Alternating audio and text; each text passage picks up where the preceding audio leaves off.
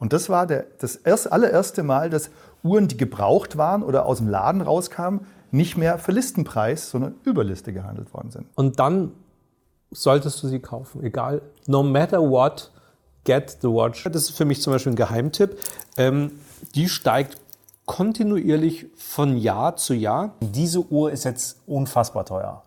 Richtig? Also wir reden über 300.000 Euro. Jetzt aber zur großen Preisfrage. Ist das eurer Meinung nach jetzt ein gutes Investment?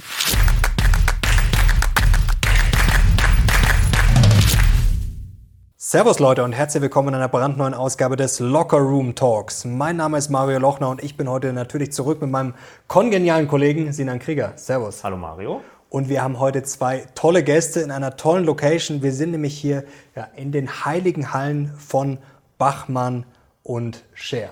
Münchner Uhrenhändler und natürlich Uhrenexperten. Herzlich willkommen, Thomas Bachmann. Vielen Dank für die Einladung. Und Joram Scher. Ja, ich freue mich, dass ihr bei uns seid. Sehr schön, ja, dass wir hier rein dürfen. Also, ähm, die zwei unter uns Leute haben uns versprochen, wenn das Video 10.000 Likes kriegt, dann dürfen wir uns hier zwei Uhren aussuchen. Also, das ist schon mal ordentlich. Naja, mal schauen. Ich habe es jetzt einfach mal probiert. Aber wir haben tolle Uhren. Also, was ihr heute erfahren werdet, ist wirklich spektakulär. Ähm, also, ihr habt Insider-Tipps, wirklich Expertentipps. Ja, für jedes Budget was dabei. Wir wollen es durchgehen und natürlich mal komplett durch die Uhrenwelt. Also, für jede ähm, Preisklasse auch für Anfänger natürlich was ähm, dabei und wie man sich auch äh, sogar ein professionelles Uhrenportfolio aufbaut. Mhm. Jetzt steigen wir mal mit dem aktuellen ein, Joram. Jetzt haben wir gerade ein bisschen Bankenkrise. Ja. Manche haben Angst ums Geld. Klingen da die Schweizer Banker und viele bei euch durch und sagen, ich muss jetzt irgendwie einen Sachwert kaufen? Gefühlt nein. Aber was wir seit äh, einiger Zeit sehen, ist, dass bestimmte Leute in den Vormittags eine Uhr verkaufen aus Angst, dass sie zu viele Uhren haben und am Nachmittag kaufen Leute Uhren, weil sie Angst haben, sie haben zu viel Geld. Also du hast Angst da draußen und es äh, zeigt sich in unterschiedlicher Weise. Die einen wollen den Sachwerte und die einen wollen einfach ähm, Bargeld haben ja, oder Geld auf dem Konto. Aber es ist mehr Nervosität da zuletzt. Aber nicht sonst. durch die Bankenkrise, sondern okay. das sehen wir schon seit einem Jahr gefühlt. Unsicherheit, das ja, ist Unsicherheit. es. Die Leute mhm. sind unsicher und äh, eine Entscheidung heute zu treffen äh, zum Thema Geldanlage ist echt schwierig. Aber wenn, wenn das Vertrauen in eine Währung sinkt, müsste das doch tendenziell erstmal gut für eine Uhr sein, oder? Also der Goldpreis steigt, das habt ihr ja gesehen, der zieht gerade brutal an. Ähm, ja, das dauert bei Uhren immer eins länger. Gold ist halt schneller, Aktien sind auch schneller. Bei Uhren ist es immer mit einer Verzögerung von vier bis sechs Wochen. Wir glauben aber, dass es gerade einen Zuwachs geben wird. Also wir kommen ja gerade so ein bisschen aus einer Kurve nach unten. Jetzt sind wir gerade so ein bisschen in der Stabilisierungsphase und ich glaube, es zieht schon wieder an. So die ersten Uhren sind gefühlt schon wieder eins leichter zu verkaufen wie vor einem halben Jahr. Habt ihr auch die Bitcoin-Uhr von Frank Müller, ist es, glaube ich? Äh, oh, jetzt muss ich passen. Jetzt haben wir so tolle okay. Uhren dabei. Die Bitcoin-Uhr von Frank Müller nicht. Ich muss sagen, ich hat, wir hatten sie auch noch gar nicht. Okay. Ich hätte sie dir gar nicht aufs Tablett legen können. Leider. Wir handeln aber gerne Frank Müller-Uhren. Die sind in unserem Markt deutlich günstiger wie Listenpreis. Da reden wir teilweise von einem Drittel vom ehemaligen Listenpreis, also ein echter Verfall. Aber in der Preisklasse sind es tolle Anlage beziehungsweise auch tolle Kunstwerke, die man sich kaufen kann. Jetzt hast du es gerade angesprochen. Wir hatten ja in den letzten Jahren einen brutalen Boom. Jetzt hat sich das so ein bisschen abgekühlt. Und jetzt liest man schon in den letzten Wochen, Monaten auch so Artikel nach dem Motto, ja, ist vielleicht jetzt die Chance, da mal zuzuschlagen. Mhm. Ist es jetzt attraktiver geworden? Also muss man sich jetzt mit dem Thema also beschäftigen. Also abgekühlt ist eigentlich gut. Was wir hatten, wir hatten eigentlich eine Phase, auch in Corona, die war extrem hoch und die sich dann bis zu einer Blase aufgebläht hatte. Das haben aber auch irgendwie fast alle gesehen. Wir haben auch ein paar Uhren gehabt, äh, die sind schon alle wieder weg, äh, die eigentlich zu, gefühlt zu teuer waren. Ähm, wir sind aber wieder auf dem gleichen Niveau wie davor, vor dieser Blasenbildung. Mhm. Und äh, Momentan schauen alle gebannt auf die Preise. Thomas würde mir da vielleicht sogar widersprechen. Wir haben da auch oft nicht das gleiche Gefühl zur Sache, weil es nicht so greifbar ist, wie man sich das jetzt wünschen würde. Ja? Also ich würde sagen, der Markt ist total robust. Also unsere Umsatzzahlen sind sehr gut. Und ich glaube, der Thomas würde trotzdem meckern, wenn ich ihn jetzt fragen will, wie läuft es, würde er sagen, hm, Ihr seid ein bisschen wie ein altes, wie ein altes Ehepaar. Ja. Ihr seid euch nicht immer einig. Wir, wir dürfen uns gar nicht immer einig sein, sonst wäre das alte Yin-Yang-Prinzip nicht erfüllt. Äh, Im Handel ist es ganz wichtig, dass man, dass man challenge, dass man eine andere Meinung auch hat. Mhm. Und der andere muss gut begründen und dann kann man Konsens finden. Und so versuchen wir, ich meine, wir machen ja nichts anderes wie ähm, Geldanlage mit Uhren. Ja? Das heißt, wir nehmen unser Geld, unsere Erfahrung, unsere Expertise, haben uns äh, eine Verkaufsniederlage gebildet, Mitarbeiter, äh, Uhrmacher und versuchen damit äh, Gewinne zu erzielen und dementsprechend natürlich auch das Geld richtig anzulegen. Weil manche Uhren haben wir auch ein Jahr oder zwei Jahre. Das ist äh, Und manche nur einen Tag. Also Ja. dieser Durchschnittsaufenthaltsdauer einer Uhr ist bei uns gefühlt so vier Wochen. Ja, ist der, der Durchschnitt. Ja. Aber manche Uhren kaufst du und während du sie auf die Internetseite äh, nach dem Test und der Reinigung etc. gibst, merkst du schon, ui, da ist jetzt Druck auf die Uhr. Die könntest du jetzt gefühlt drei, vier Mal verkaufen an einem Tag. Du hast sie aber nur einmal und wir können sie auch nur einmal verkaufen. Jetzt hast du äh, den Hype schon angesprochen, der der letzten drei Jahre war. Ich meine, gerade auf YouTube, wenn man da unterwegs war, gefühlt auch gerade eine jüngere Zielgruppe, Ja. die sich plötzlich für Uhren interessiert hat.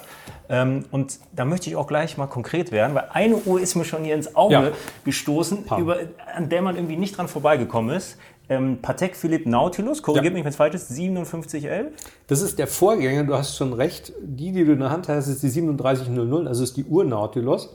Aber die aktuelle, die bis vor zwei Jahren gebaut worden ist, war die 5711 und die wollen junge Leute, äh, weil die so teuer geworden ist und weil Vips die tragen und auf Instagram ist die Uhr sehr sichtbar, war da extrem Push drauf auf die Uhr. Ja, hier hast du eine 5711 ja, mit hellem Zifferblatt. Die hast du jetzt gar, als solche gar nicht wahrgenommen, nur weil das Blatt eine andere Farbe Ja. hat. Ja. Das ist aber die gleiche Referenz, nur hinten die letzte Nummer nicht. Okay, preislich liegt die. Äh, Ein bisschen teurer. Die alten sind ein bisschen höher. Sowas ist für mich jetzt übrigens gerade ein Tipp, weil man die gerade für unter 100.000 Euro, ist, entschuldigt, äh, das ist viel Geld, das ist uns klar, wir müssen es trotzdem immer in Bezug nehmen. Momentan ist das für mich gerade ein, Verkaufstipp, äh, ein Kauftipp, weil die wurde nur zwei, drei Jahre gebaut mit weißem Blatt. Im Winter weniger gefragt wie im Sommer. Wenn du jetzt braun gebrannt bist, sieht das echt gut aus, wenn du kurzärmlich wo am Strand stehst. dann brauche ich noch eine zweite mit einem anderen Ziffernblatt. Vor allen da, wer die dann da? Das ist wie bei, wie bei Autos auch. Da gibt es immer das alte Produkt, das ist spannend.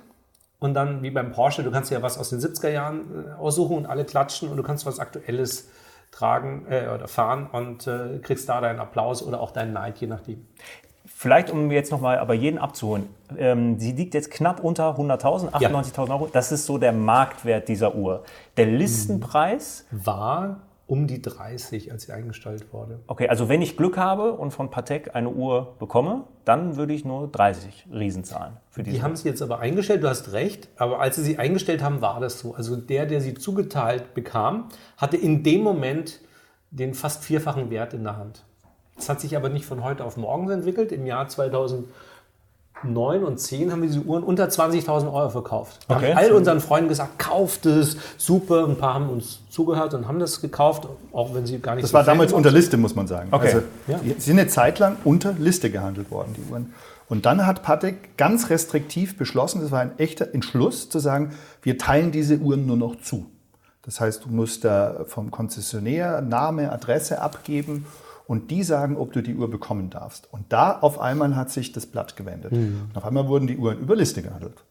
5.000 Euro, 10.000 Euro, 50.000. Bis jetzt heute eingestellt um die knapp 100. Darf ich da ganz kurz dazwischen grätschen, damit wir vielleicht so ein bisschen die Anfänger mitnehmen? Keine Angst, wir gehen heute auch richtig tief rein. Vielleicht nur ganz kurz, für den Anfang haben wir uns überlegt, vielleicht wirklich Fragen, die man schon immer mal einem Uhrenprofi stellen wollte und sich nie getraut hat. Denn jetzt werden sich vielleicht einige fragen, oh, ich habe ja jetzt noch ein paar hunderttausend rumliegen, kenne mich jetzt nicht so aus, klingt gut. Und hier der Joram ist Experte und sagt, das wäre ein Kauftipp. Du hast es gerade schon gesagt, kriege ich so eine Uhr überhaupt? Vielleicht mal so für die Leute, die nicht so tief drin sind. Da kann man jetzt nicht einfach zum Karstadt gehen und sich eine Patek kaufen. Wie läuft das? Also tatsächlich ist es ja so, dass du die noch nie bei Karstadt bekommen hast, sondern immer nur bei den Patek-Konzessionären. Ähm, das sind ganz wenige Geschäfte. Die großen kennt man so. Das ist so Wempel und Bucherer und noch ein paar andere äh, in Deutschland natürlich. Und die versuchen natürlich den äh, Vertrieb einzuschränken. Dieses Jahr verlieren wieder mehrere Konzessionäre Zweistellige, zweistellige. ihre äh, Konzession.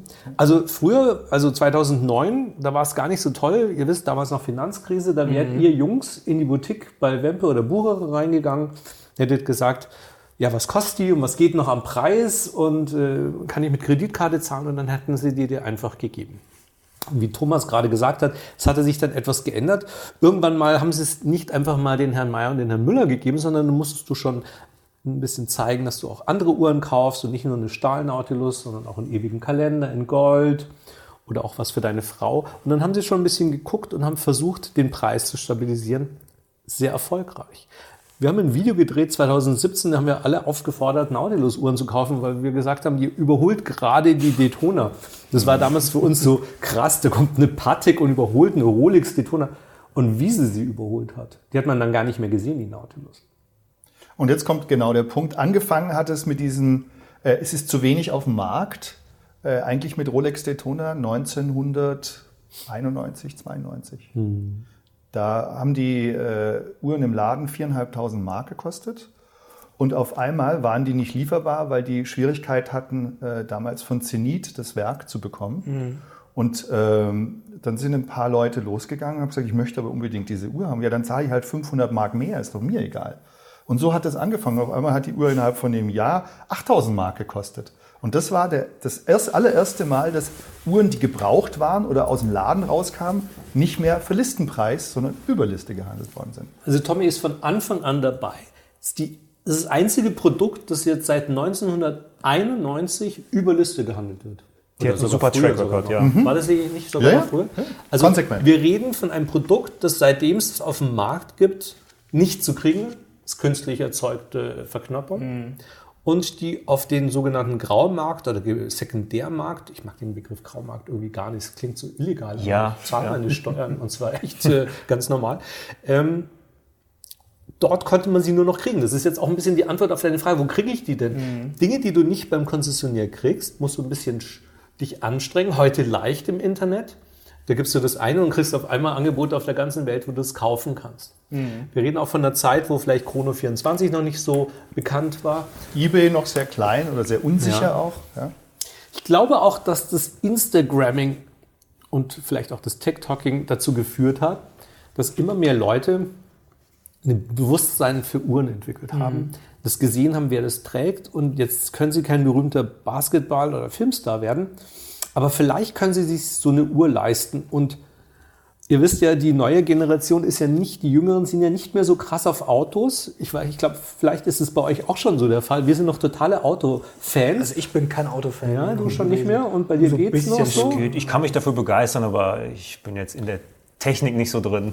Was ich damit sagen möchte ist, irgendwo muss hier irgendwas hin. Sprich, du willst dann auch vielleicht im Nachtclub oder äh, am Strand sitzen. Ich weiß nicht, jeder möchte ein bisschen auch zeigen, in welcher Liga er spielt. Also nicht, also wir verkaufen ja nicht nur Uhren an Angeber, aber es ist auch ein Side-Effekt von diesen Uhren.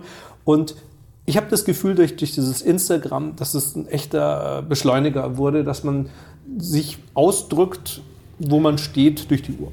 Und da hat jeder Kulturkreis seine eigene Message, die er da auch bringt. Es gibt Kulturkreise, da ist es ganz, ganz wichtig, dass du eine sehr hochwertige oder sehr seltene und teure Uhr trägst, um klarzumachen, äh, in welcher Einkommensgruppe oder Investitionssituation du gerade bist. Das ist vielleicht in Europa nicht ganz so ausgeprägt, mhm. da ist man ja eher dezent unterwegs mhm. auch und macht die leisen Töne. Aber es gibt Länder, da wird das richtig eingesetzt oder als Geschenke auch. Mhm. Wusstet ihr, dass ich bei dieser Uhr auch auf der Warteliste stehe? In Genf, bei Rolex. Ich glaube, ich werde sie nie kriegen. Doch, du wirst sie kriegen. Irgendwann mal und dann solltest du sie kaufen. Egal, no matter what, get the watch. Auch wenn du gerade sagst, ich muss die Steuernachzahlung gerade. Du holst ja dann Kredit und holst die Uhr, weil erstens ist es eine wunderbare Uhr.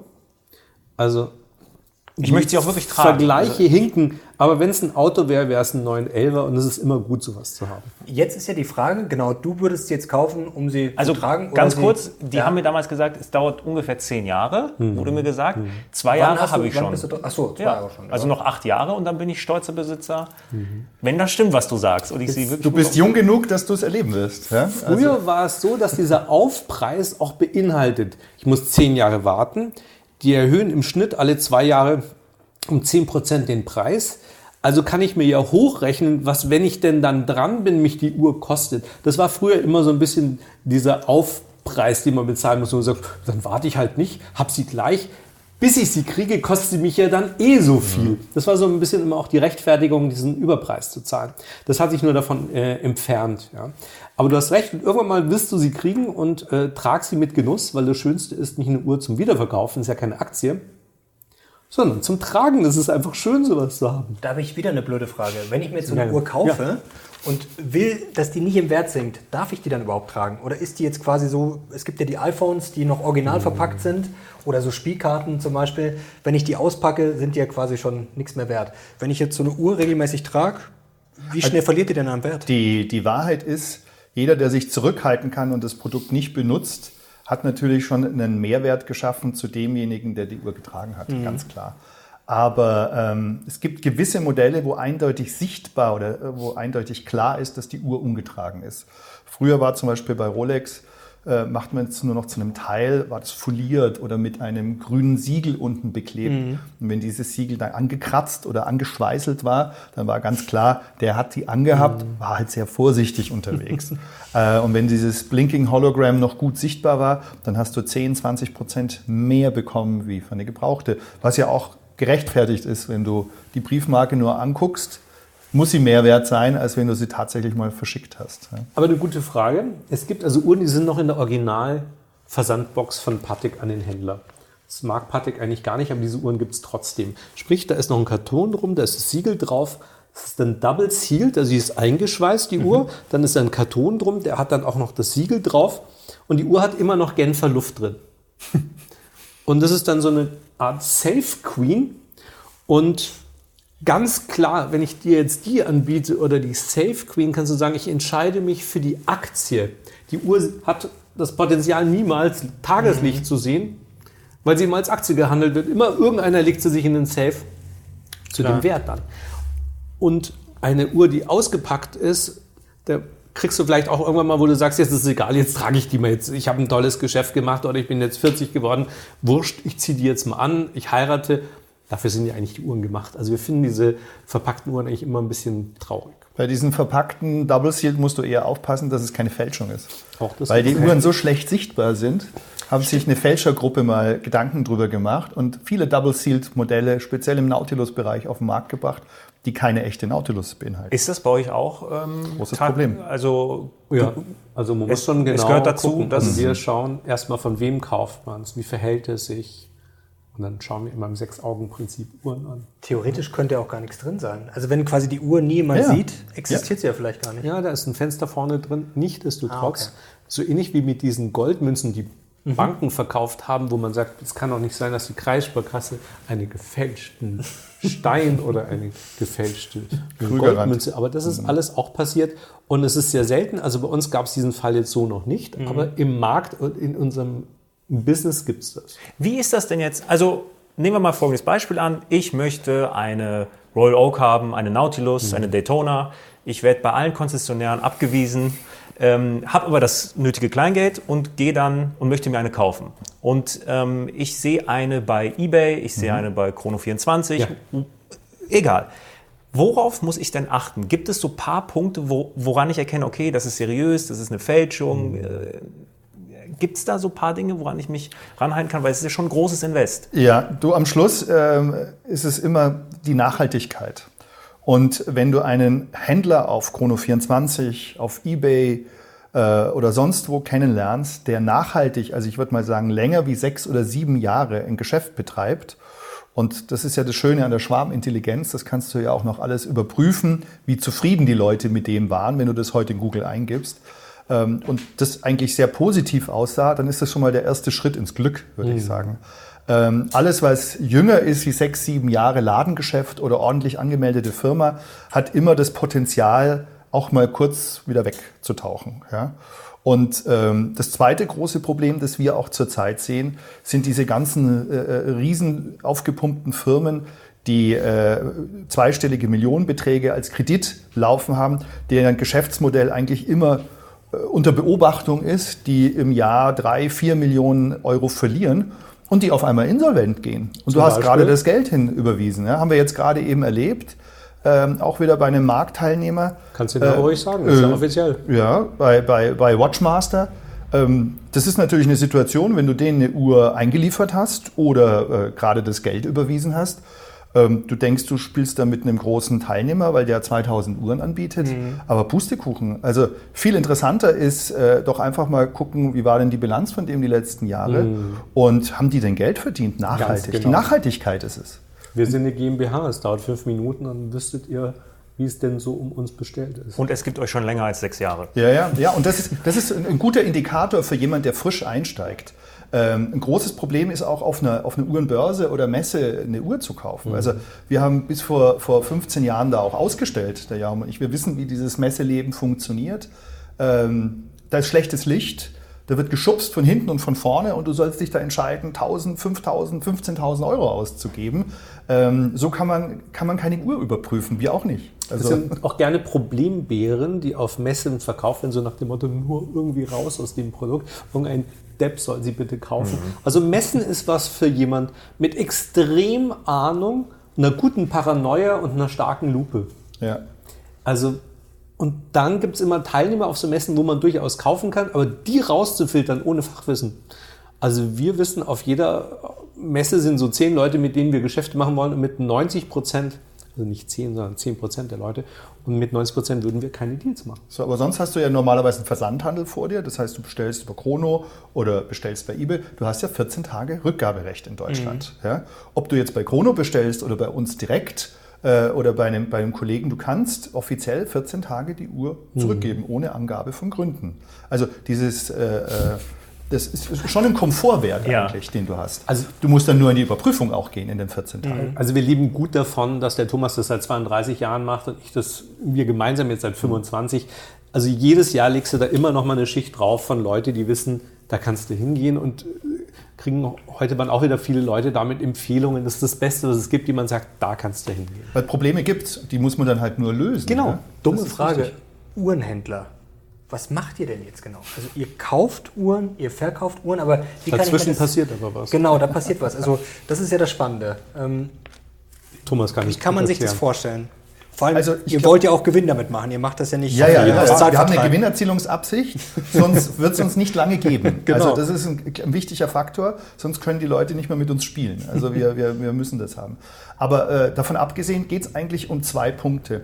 Ähm, jeder Händler und jedes Ladengeschäft, das mit gebrauchten Uhren handelt, hat so seine Linie, was er macht. Mhm. Und ähm, unser eins arbeitet eigentlich mit modernen, gebrauchten Uhren und wir haben so eine Art Delikatessen- und Feinkostabteilung noch, wo wir spezielle alte Produkte auch noch anbieten wollen und haben. Wir haben uns nicht spezialisiert, nur Vintage zu machen, sondern wir versuchen den kompletten mechanischen Armbanduhrenmarkt abzubilden. Mhm. Gleichzeitig sind wir aufgrund unseres Ladengeschäfts natürlich auch Anlaufstelle für viele Menschen, die mhm. was verkaufen möchten. Da kommt jemand rein, der hat eine, keine Ahnung, eine Damen-Gold-Rolex und äh, äh, möchte die gerne verkaufen. Da sagen wir auch nicht nein. Auch das handeln wir durch. Ähm, obwohl das jetzt vielleicht gar nicht so bei uns im Fokus stehen würde. Ja? Okay, ich kann jetzt auch mit meiner ja, Uhr hier kommen und sagen. So, was, was gibt ihr mir dafür? Wir das ist ein bisschen eine Bread and Butter und ein mhm. Daily äh, äh, so unterschieden. Wir hier oben versuchen, ja. versuchen hier im oberen Bereich äh, durchaus die Uhren, wo man gerne zu vier oder sechs Augen Prinzip mal so drauf guckt, äh, intime Gespräche zu führen mit Kunden, ähm, was sie suchen, was sie verkaufen wollen. Da geht es um Sammlungen. Die Leute schätzen sehr Diskretion und auch Ruhe. Das ist unten im Geschäft, sage ich mal, nicht so vorhanden. Ich bin jetzt einfach mal arrogant und sage, eine Speedmaster wird wahrscheinlich eher eine normale unten gehandelt. Ich habe aber eine Speedmaster mitgebracht. Na, wo ist sie denn hier? Zum Beispiel sowas. Das ist die gleiche Uhr, wie du sie mhm. trägst, nur aus den 60er mit einem Tropic-Zifferblatt. Ähm, ja. Für Fans. Das ist, das das ist was für Fans. Die kostet 77.000 Euro, du hast mhm. recht. Also die kann sich jetzt nicht jeder einfach leisten. Also auch ich kann nicht jetzt mal auf schnell entscheiden, die kaufe ich mir mal gerade eben. Aber sowas würde zum Beispiel eher oben besprochen werden. Weil mhm. da müssen wir sehr viele Tests machen. Ist das Zifferblatt, äh, Tritium, Radium, ist die Lünette original, passt das Band, alle Teile. Bei einer moderneren schaffen wir das unten und auch unsere Mitarbeiter viel leichter. Mhm. Und ich glaube, das ist das Top-Thema, wieso es uns überhaupt gibt. Wir verwalten eigentlich ähm, die Originalität bzw. verwalten die Produkte oder, oder, kuratieren die Produkte so, dass sie ein Kunde kaufen kann in der Preisklasse, wie es angemessen ist. Also das Spannende bei einer Uhr ist ja, die jetzt älter ist, gibt es ja perfekter Zustand bis hin zu extrem stark runtergerockt und stark getragen. Es gibt aber in dieser ganzen Line äh, einen Preis und es gibt auch eine Kundenschicht dafür. Es gibt Leute, die äh, finden es cool, eine Uhr zu haben, die echt gelebt mhm. und geliebt mhm. worden ist auch. Mhm. Und manche sagen, für mich ist Perfektion an allererster Stelle und ich steige überhaupt erst ein bei einer alten Uhr, wenn die unpoliert und wie neu ist. Ja? Ähm, Und das richtig zu bewerten oder einzuordnen, das ist ein Teil unseres, unseres Jobs, ähm, die Uhren am Leben zu halten, zu Fängt reparieren. Banal an, meistens mit Reinigen. Ja, mal sauber machen. Sauber Man machen. glaubt gar nicht, wie schmutzig manche Uhren sind. Welche Teile, es fängt meistens mit einem Lederband oder so an, wo man sagt, dann kommt jetzt mal wieder ein schönes neues Band hin. Man reinigt, man schaut, ob das Glas ausgetauscht werden muss, wenn es zerkratzt ist. Wir versuchen alle Teile, wenn möglich, authentisch zu halten. Das ist ein bisschen wie beim Auto. Je mehr alte Teile Ja. dran sind, umso besser. Und wir sind schon spezialisiert auf bestimmte Dinge, wo wir sagen, all authentic. Da ist dann jedes Teil Glas, Krone, Band, Lünetteneinlage, Lünette, Zifferblatt, Zeiger und im Werk alles aus der Zeit. Und es geht ums Geld. Und Wie je bezahlst du? originaler und toller, umso teurer. Jetzt eine ganz, ganz freche Frage.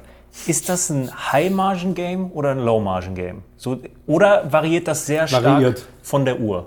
Also es gibt wahrscheinlich Uhren, die ihr lieber verkauft, weil ihr wisst, okay, da gibt's Es gibt Uhren, da verdienen wir wirklich, wo, wo wir sagen, das hätten wir gerade sein lassen können, aber schön, dass wir die hatten. Also wir reden dann von einem Umsatz, wo du sagst, das ist ja nicht, das ist fast nicht glaubhaft. Der Machen wir- Steuer gegenüber. Wir müssen es ja auch Die erklären. Steuer sagt, das glauben wir so nicht. Das, wir können es natürlich immer alles äh, klar dokumentieren und äh, im schlimmsten Fall haben Sie noch nie gemacht, könnten Sie ja den Verkäufer anrufen, auch die Daten wären ja da. Aber das Wesentliche ist, von einer kleinen Marge, weil uns die Uhr gut gefällt oder weil wir sie in Zahlung genommen haben und eigentlich der Gewinn schon passiert ist. Jetzt haben wir aber die Uhr, jetzt muss sie eigentlich praktisch zum EK eigentlich nur wieder bewegt werden. Und wir haben Uhren, da sind äh, gute Margen dran, wo wir sagen, ähm, das gefällt uns, sind aber auch oft die nicht so attraktiven Uhren, wo du ein Jahr oder zwei wartest, dass mal dann einer vorbeikommt, wo wir sagt, ja, wenn ich es mir ausrechne, war das immer noch okay, dass wir das hatten. Ja? Also von bis. Aber die, die Top-Frage, die du dir ja stellen musst, wenn du jetzt sowas besitzt, wie verkaufe ich das denn? Also jetzt hast du dich entschieden, du hast dir die Uhr gekauft, du hast da Freude dran und jetzt beobachtest du auf dem Markt, die ist jetzt um 10%, 20% gestiegen. Wie wirst du die Uhr denn wieder in den Markt zurückbringen? Und da kommst du früher oder später mal auf uns. Wie, wie entsteht denn so ein Marktpreis? Ich sage jetzt mal, jetzt kommt einer zu euch mit einer besonderen Uhr. Ja. Ähm, dann müsst ihr euch ja überlegen, okay, was bieten wir dem jetzt an und wie können wir sie weiterverkaufen? Also ihr habt natürlich viel Erfahrung und sicherlich ist es oft dann auch ein Gespür, aber trotzdem, ihr könnt ja jetzt auch nicht sagen, okay, wir kaufen jetzt mal für 100.000 und hoffen dann mal und beten, dass wir sie für 120.000 weiterverkaufen. Also Super Frage. wie kommen so Preise zustande? Also übrigens sind alle deine Fragen gut aus bisher und du auch noch keine komischen Fragen gestellt hast. Das ist super Die kommen, Fragen. die kommen noch.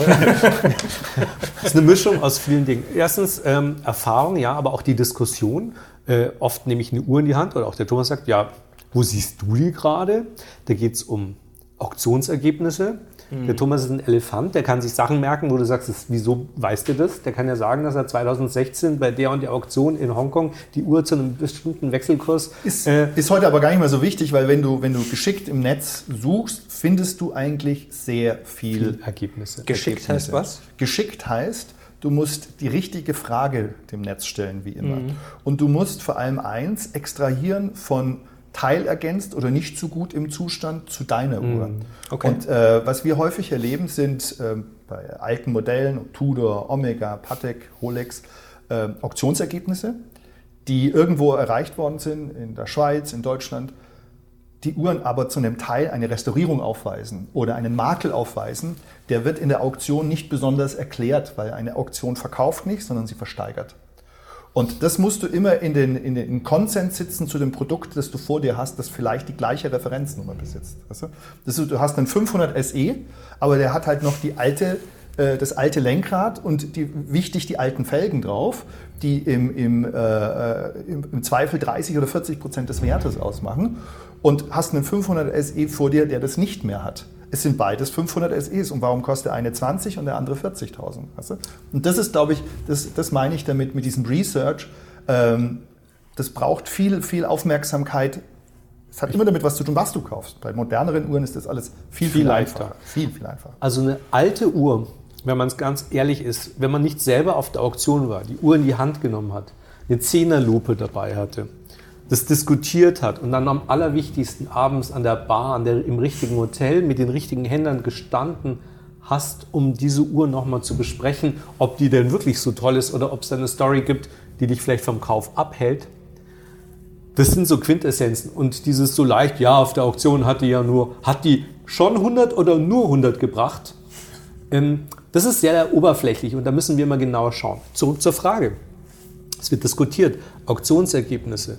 Chrono 24 langt überhaupt nicht zum Gucken, was etwas wert ist. Es gibt viele Firmen, die sind nicht mehr auf Chrono 24. Ganz viele Händler sind runtergegangen, weil es sehr teuer geworden ist. Ähm, also eine Vielzahl Messen. Also wir sind im Jahr sicher auf 20 Messen. Wir machen mehrere Auktionen. Wir reden dann mit Leuten nach Auktionen, die auf Auktionen waren und lassen uns den Gossip erzählen. Die Gibt's so kompletten Insidergruppen? Marktüberwicht.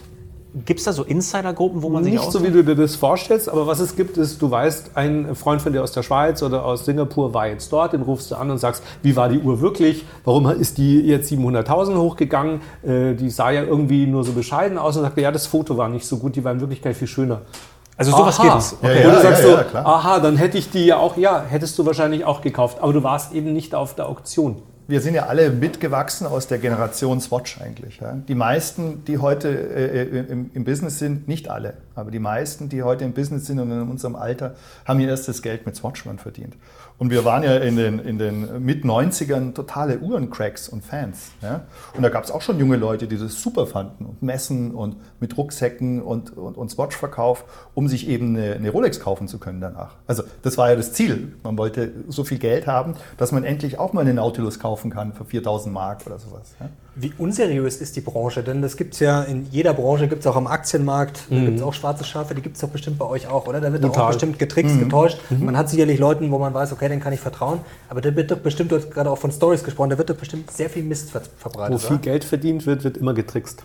Wo, wurdet ihr schon mal betrogen? Ja, schon oft. Was heißt Erfolgreich betrogen betrogen. Erfolgreich Erfolgreich betrogen, ja. war eine deutsche Adlige, die ihren Lebenspartner ermordet hat in Afrika. Also Oh, man konnte es ihr nicht nachweisen. Sie kam nach mehreren Jahren Gefängnis raus, aber er kam nie wieder zurück. Den haben irgendwelche Ameisen äh, gefressen oder wurde ins Meer geschmissen. Und sie hat danach zu Hause seinen Safe ausgeräumt und hat ganz München abgeklappert, wer ihr die besten Preis für die Uhren bietet.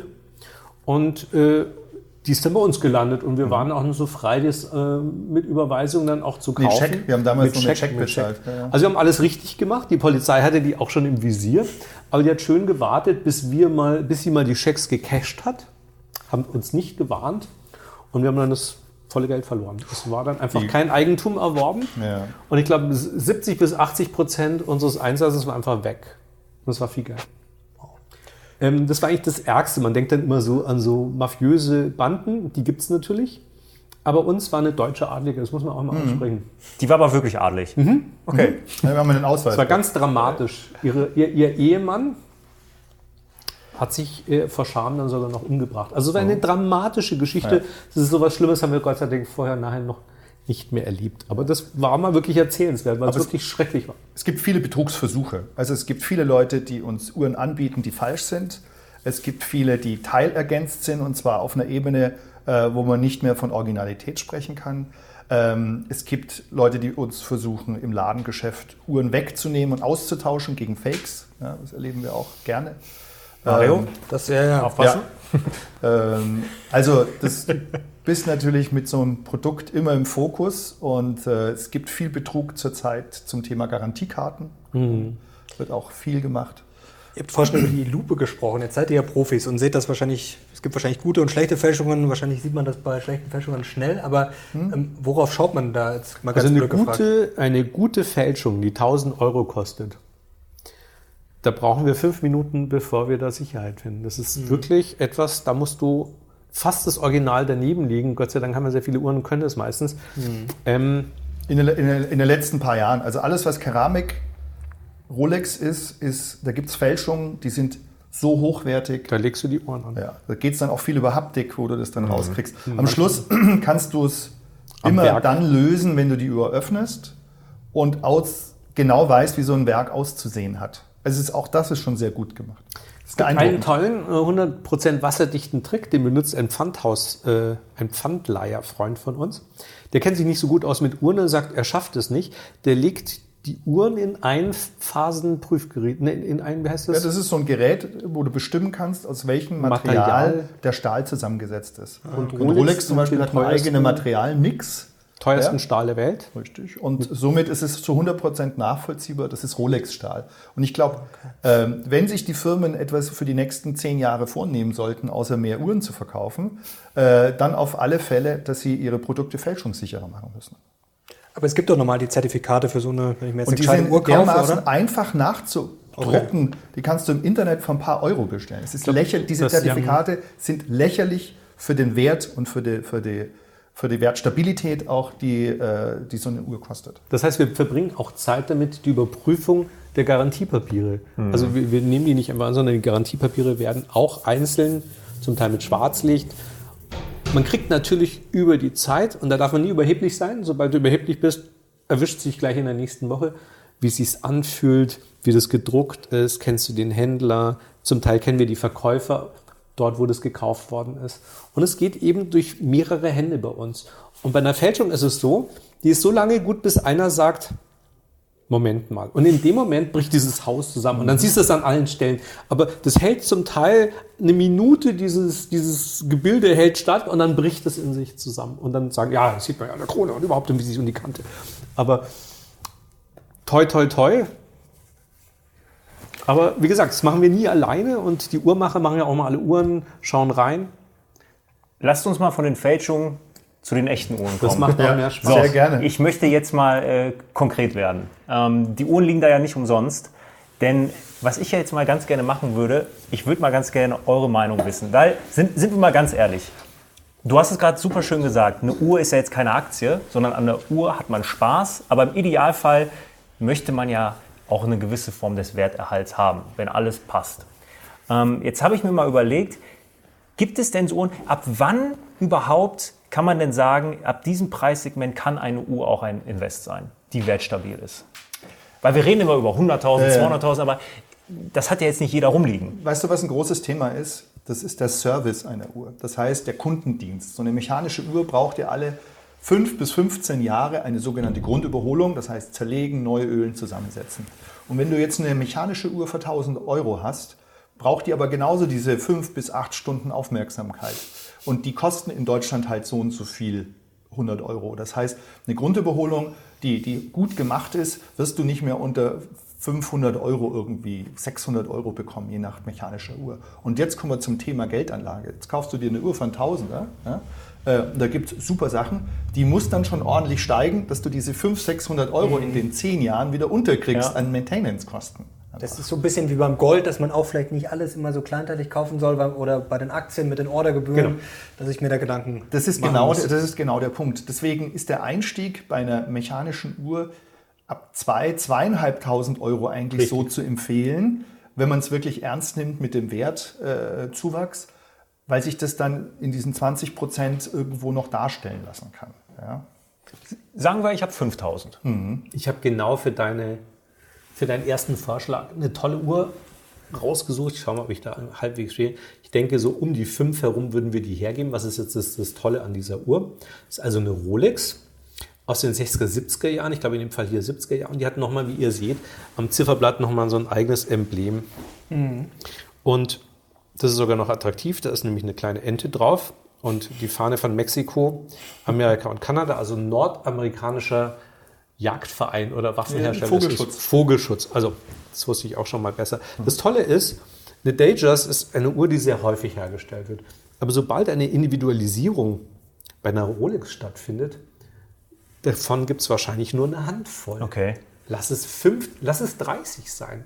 Und dann ist die so günstig. Und dann ist die verhältnismäßig günstig. Das ist zum Beispiel die günstigste Sammleruhr, die wir jetzt mal mitgebracht haben, wo ich sage, für jemanden, der auf der Party mal einen Schulterklopfen kriegen will, ohne zu sehr als Angeber rauszustechen, ist das eine tolle Uhr, weil er hat in der Menge das Besondere gefunden. Und jetzt musst du dazu sagen, wer jetzt dann zum Beispiel ein arabisches Emblem drauf, ja, äh, für den Oman hergestellt, Genau. mit diesen zwei äh, Schwertern, die sich kreuzen, oder auch für die Kataris, dann würden wir hier von der Uhr sprechen nicht mehr für um die 5.000 Euro, sondern wären wir bei 15.000 oder 25.000 Euro sogar, weil das besser besprochen ist, besser bemerkt ist. Dieser Vogelschutzverein, der ist kaum in, der ist so selten unter Anführungszeichen, dass er kaum in, in, in Genau, die, die Leute kapieren es noch gar nicht. Macht Rolex solche Individualisierung überhaupt noch? Nicht mehr. Haben sie gerne in den 70er gemacht, weil sie nämlich auch jeden Euro umgedreht, in dem Fall Franken umgedreht haben, weil da war die Quarzuhrenkrise. Das heißt, Rolex hat fast nichts verkauft und alle, die super flache Quarzuhren hatten, haben auf einmal die Umsatzbücher voll gehabt. Ja. Und wenn du dann mal 50 Stück bestellt hast, dann hat Rolex mit dir telefoniert und gesagt, aha, schicken Sie mal das Logo. Auch weniger, ja. Heute weniger. machen die nur noch, also wenn du eine Serie bestellst, das geht schon noch bei Rolex, aber die würden nur noch die Rückseite des Gehäuses gravieren, mehr nicht. Okay. Also ihr könntet euch, wenn ihr mal 20 Angestellte habt und es läuft weiter gut, äh, dann zum 20-jährigen Bestehen eine Gravur machen lassen. Ich Ja, würde 5000. Also ich würde jetzt sagen, du brauchst eher eine. Das stimmt. Aber so ein Vogelschutzverein, I don't know. Ich habe da jetzt keine. ist doch was Nettes. Ja, aber ich habe da jetzt keine, kein äh, Drilling. Company. Da ist kein Krieg dafür ist, geführt Genau, es ist nicht Saddam Husseins Geschenk für einen Straßenbau, Ja. sondern es ist was total Nettes aus Nordamerika. Also ich stehe total hinter dieser Uhr. Ja, ihr könnt das schon gut Jetzt, verkaufen. mal eine komische, jetzt mal eine komische Frage. Sag mal, er kommt jetzt rein, Ja. will eine Uhr kaufen und ihr merkt, der hat gar keine Ahnung. Und will die aber. Das ist, ach so, wie dumm, 5.000, 10.000 meinte ich natürlich. Ähm, ist, ist das, ist das Uhren Uhrenhändler ja- auch, äh, oder ist, es schon ausgezeichnet? Nett. Alle Uhren sind ausgezeichnet, alle Uhren Das sind ist eigentlich bei uns Frage. online. Nee, ist eine gute Frage. Ähm, alle Uhren kannst du auch äh, auf unserer Internetseite besuchen. Da sind sie fotografiert, beschrieben, da ist ein Preis drauf. Und wenn man Preis auf Anfrage ist, dann sind es so seltene Produkte, dass wir uns tatsächlich die Freiheit nehmen. Allerdings, jetzt bin ich hoffentlich nicht zu arrogant, aber es spielt dann in einer anderen Preisliga, im sechsstelligen Preissegment haben wir Uhren und da ist es tatsächlich so, dass ein Stammkunde vielleicht die Uhr günstiger kriegt wie ein Erstkunde. Das ist halt so. Hast du einen Track Record von dieser Uhr? Wie wertbeständig die war bislang? kriegst du so einfach für, Zu für selten. die Uhr nicht, Okay. gibt es zu selten. Also da ist eher, wo du sagst, was kosten Uhren Datejust, Rolex, wo Pizza hat drauf ist, Domi, also Dom, pardon, Domino Pizza. Das gibt's. Da gibt es Thrifty, äh, ähm, da gibt es so eine Fahrschule oder Ja, gibt auch was mit Coca-Cola. Also da haben schon Ah, viele da Firmen ich, da seh ich in den mich. 60er, die sind deutlich teurer, in den Ja, 60er, gewonnen 70er haben. Jahren da viel gemacht. Aber das wirklich Witzige bei der Uhr wäre jetzt zum Beispiel, wenn du die auf Instagram erklärst, wenn du die in einem Blog klar machst, die History der Firma, die das produziert hat, Mhm. Leute, die das getragen haben. Wenn du das jetzt groß an die Glocke hängen würdest und du würdest vorher aber drei oder vier versuchen zu kaufen, dann würdest du die Uhr auf alle Fälle verdoppeln können. Und ich glaube, das zeigt auch, wie, Genau. wie, was passiert ist in, in der letzten Zeit. Ähm, desto mehr Marketing auch um alte Produkte gemacht worden ist, desto stärker ist das auch nachgefragt und desto höher sind die Preise, die ja in, eigentlich nur zu vergleichen sind mit einem Neupreis. Was kostet jetzt eine neue Datejust von Rolex? Ja? 7.000, 8.000, 9.000 Euro. Da ist das ja immer noch günstig unter Anführungszeichen. Dann nochmal eine Deppal-Frage, vielleicht sind wir noch bei den günstigeren Uhren. Es wird ja oft so verkauft, nach dem Motto, "Le- lass dich auf die Liste setzen. Du hast vorher auch gesagt, ja, kauf die auf jeden Fall. Also es wird ja oft so, gerade Leute, die nicht so haben, nach dem Motto, ja, ich kaufe mir eine Rolex, da kann ich quasi äh, äh, nichts verkehrt machen. Die steigt sicher im Preis, sicherer als jede Aktie. Ähm, stimmt das so oder ist das Nein. eher ein dummes Klischee? es Das ist eine Zeitfrage, ja. Es ist halt, es ist, zum Flippen ist die Zeit jetzt vorbei, aber wenn du da 10, 20 Jahre wartest, nimmst du automatisch diese Preiserhöhungen mit. Ja, Du das ist solltest trotzdem nicht unbedingt eine brillant besetzte Stahlgold-Variante von einem Modell kaufen, was nicht so gefragt ist.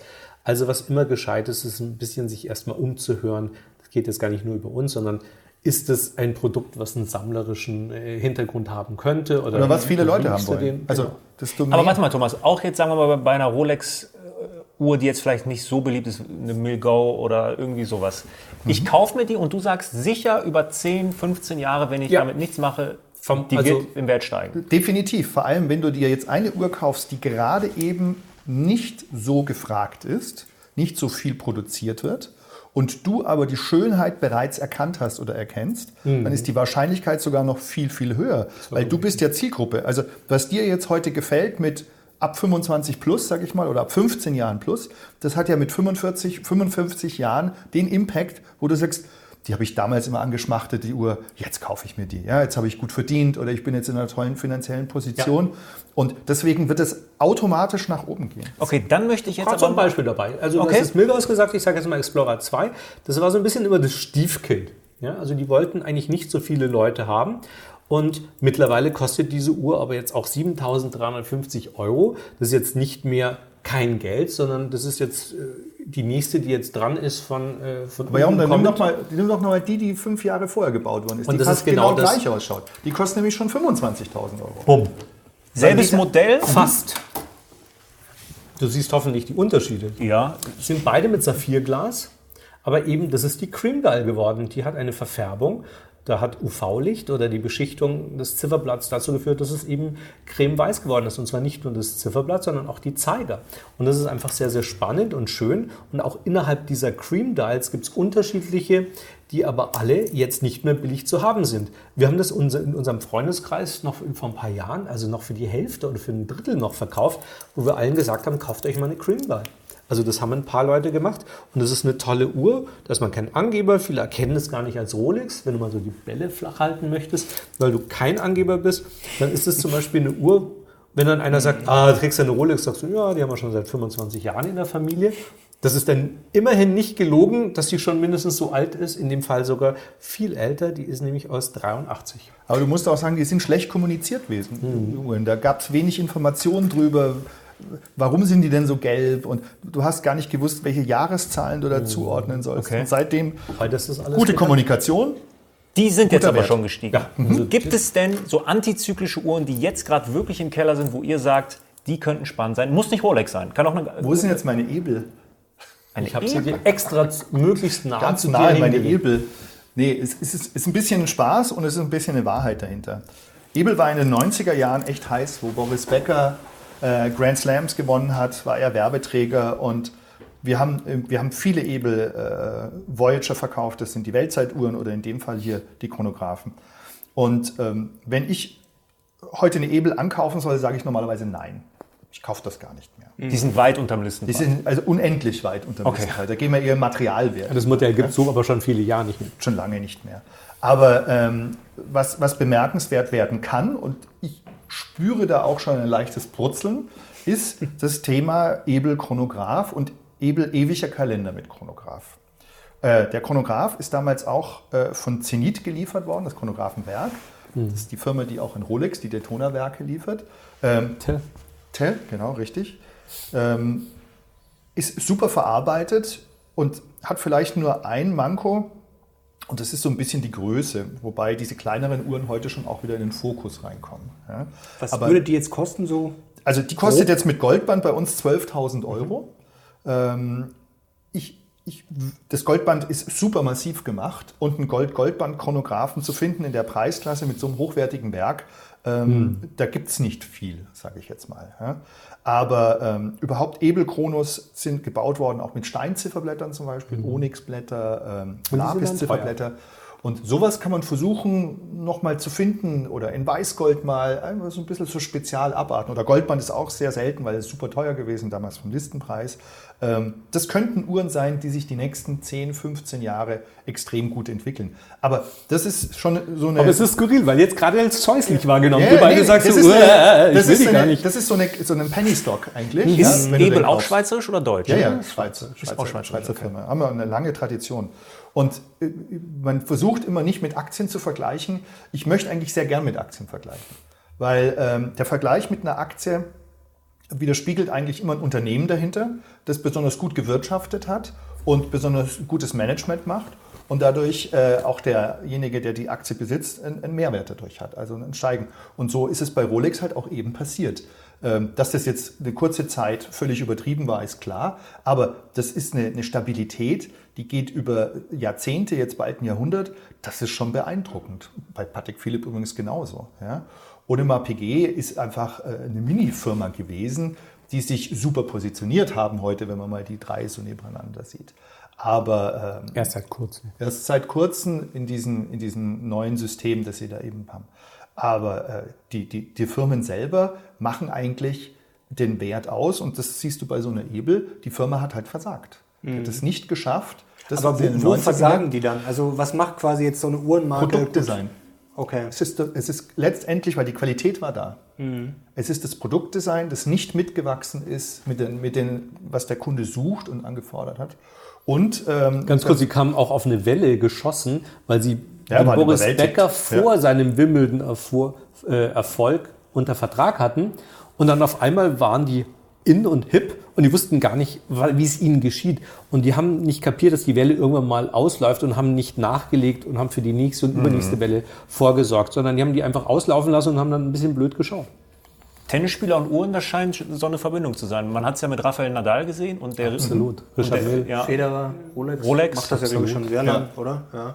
Ähm, da kann es aber auch schnell gehen, oder? Ist sowas vor, vorhersehbar? Also wenn jetzt einmal eine Uhrenmarke, die am Boden ist, sag mal, die kriegen jetzt irgendwie den heißesten Sportler oder die heißeste Schauspielerin oder wie auch immer das als. Testimonial.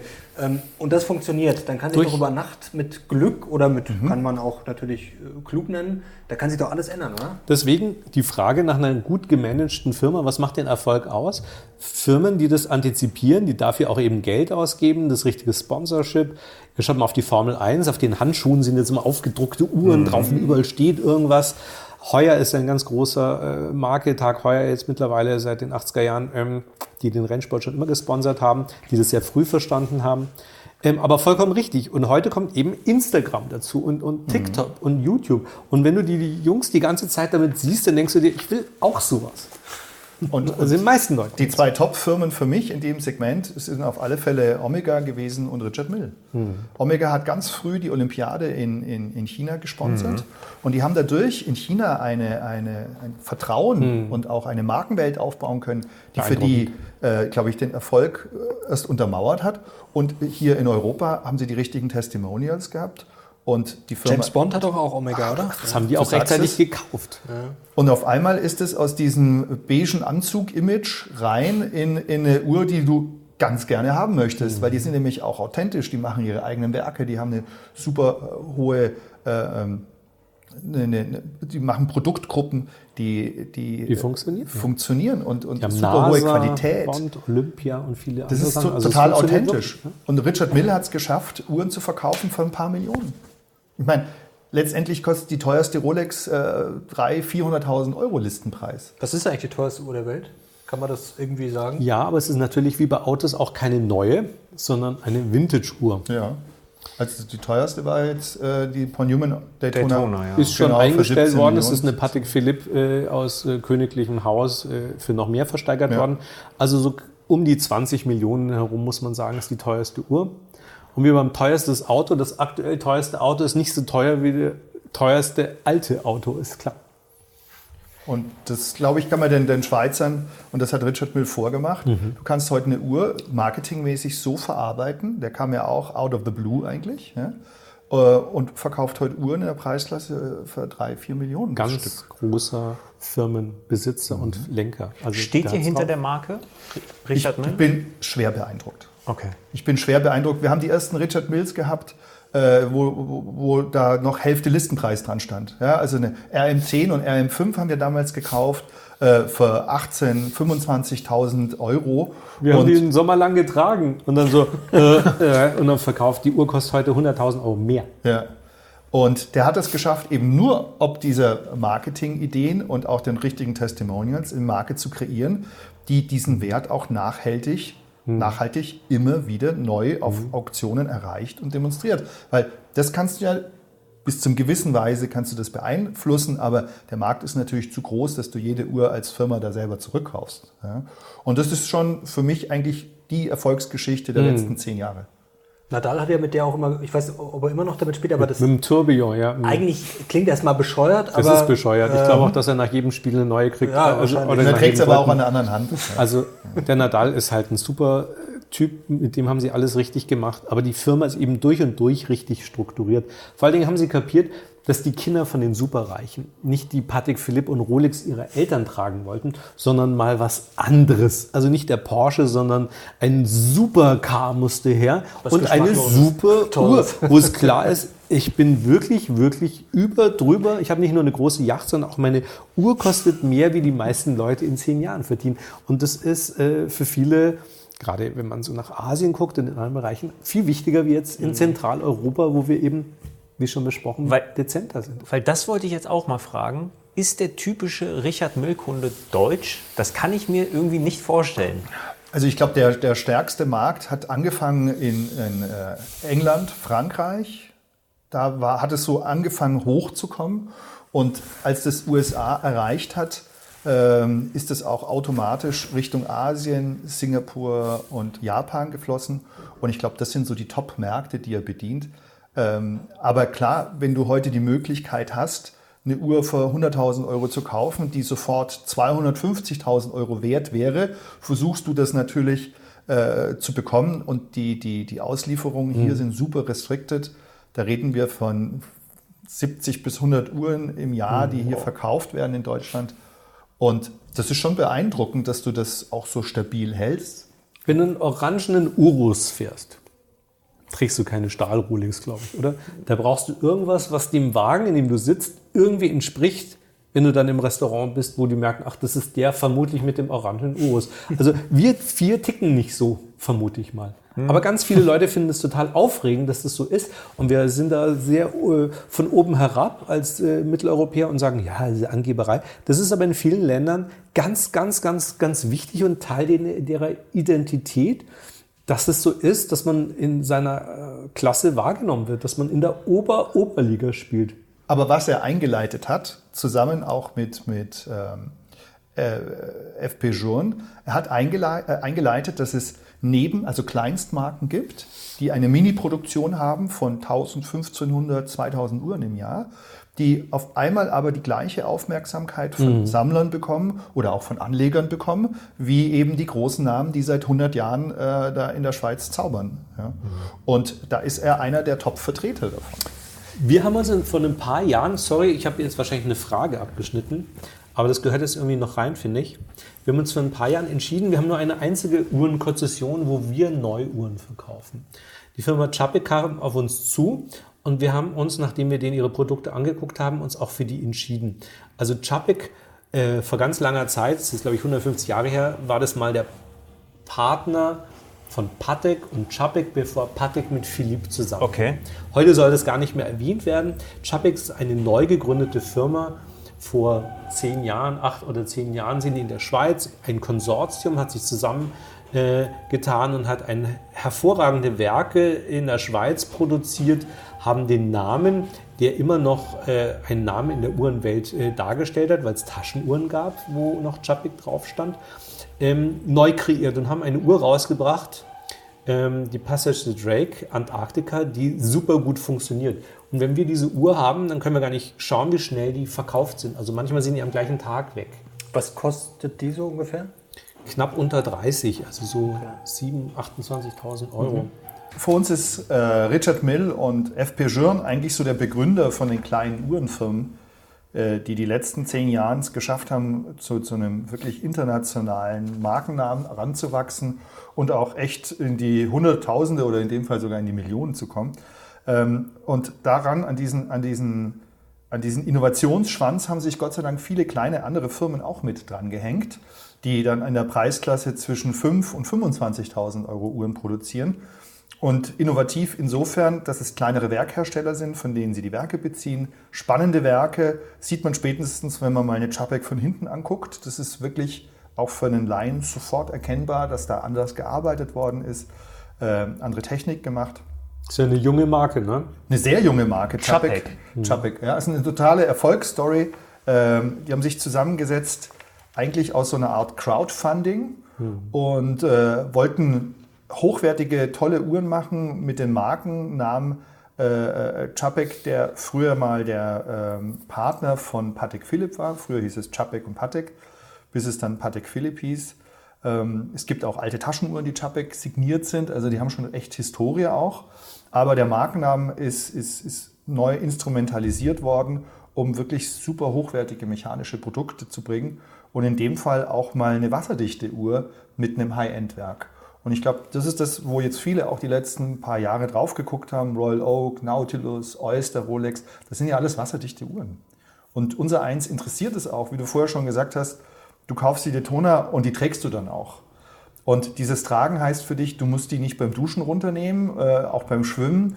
Und wenn du in einem tropischen Land lebst, kannst du die auch ganz normal benutzen. genau. Und das ist schon ein toller Mehrwert. Und das hat eigentlich Rolex ja auch groß gemacht. Ja? Was kostet die jetzt ungefähr? Die liegen knapp unter 30.000 Euro, 27,5.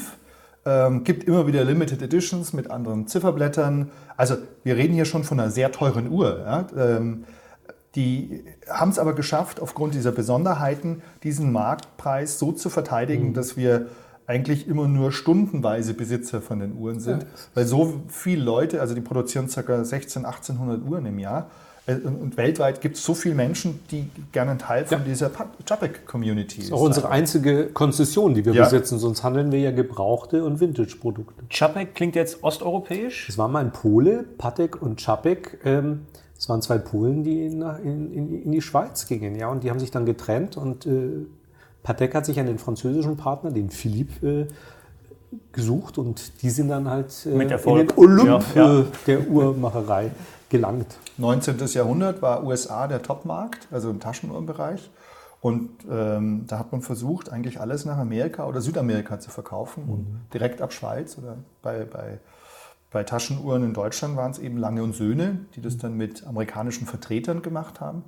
Und so haben die überhaupt überleben können in der Zeit, weil in Europa war da kein Uhrenbedarf, also nicht kein signifikanter. Jetzt vielleicht noch mal eine Zwischenfrage, weil du es gesagt hast. Wie viele Uhren stellt jetzt Chapek im Jahr her? 16, 1800 Stück circa. Wenn man das jetzt mal mit einer Marke wie Rolex vergleicht, die bis zu einer Million Uhren, glaube ich, im Jahr, korrigiert mich, wenn ich falsch liege. Circa.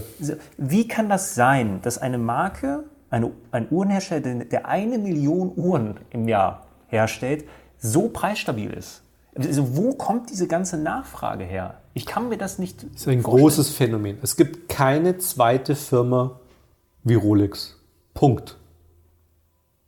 Jetzt können wir zehn Minuten lang nichts reden, weil da kommt erst einmal nicht noch jemand, der nochmal so eine Marke hat. Die machen aus Stahl Gold. Die Alchemie des Mittelalters funktioniert in Genf mit der Marke Rolex. Der Bedarf, bei wie vielen Milliarden Menschen sind wir auf diesem Planeten? Acht, ungefähr gut. ja, 8 Milliarden Menschen.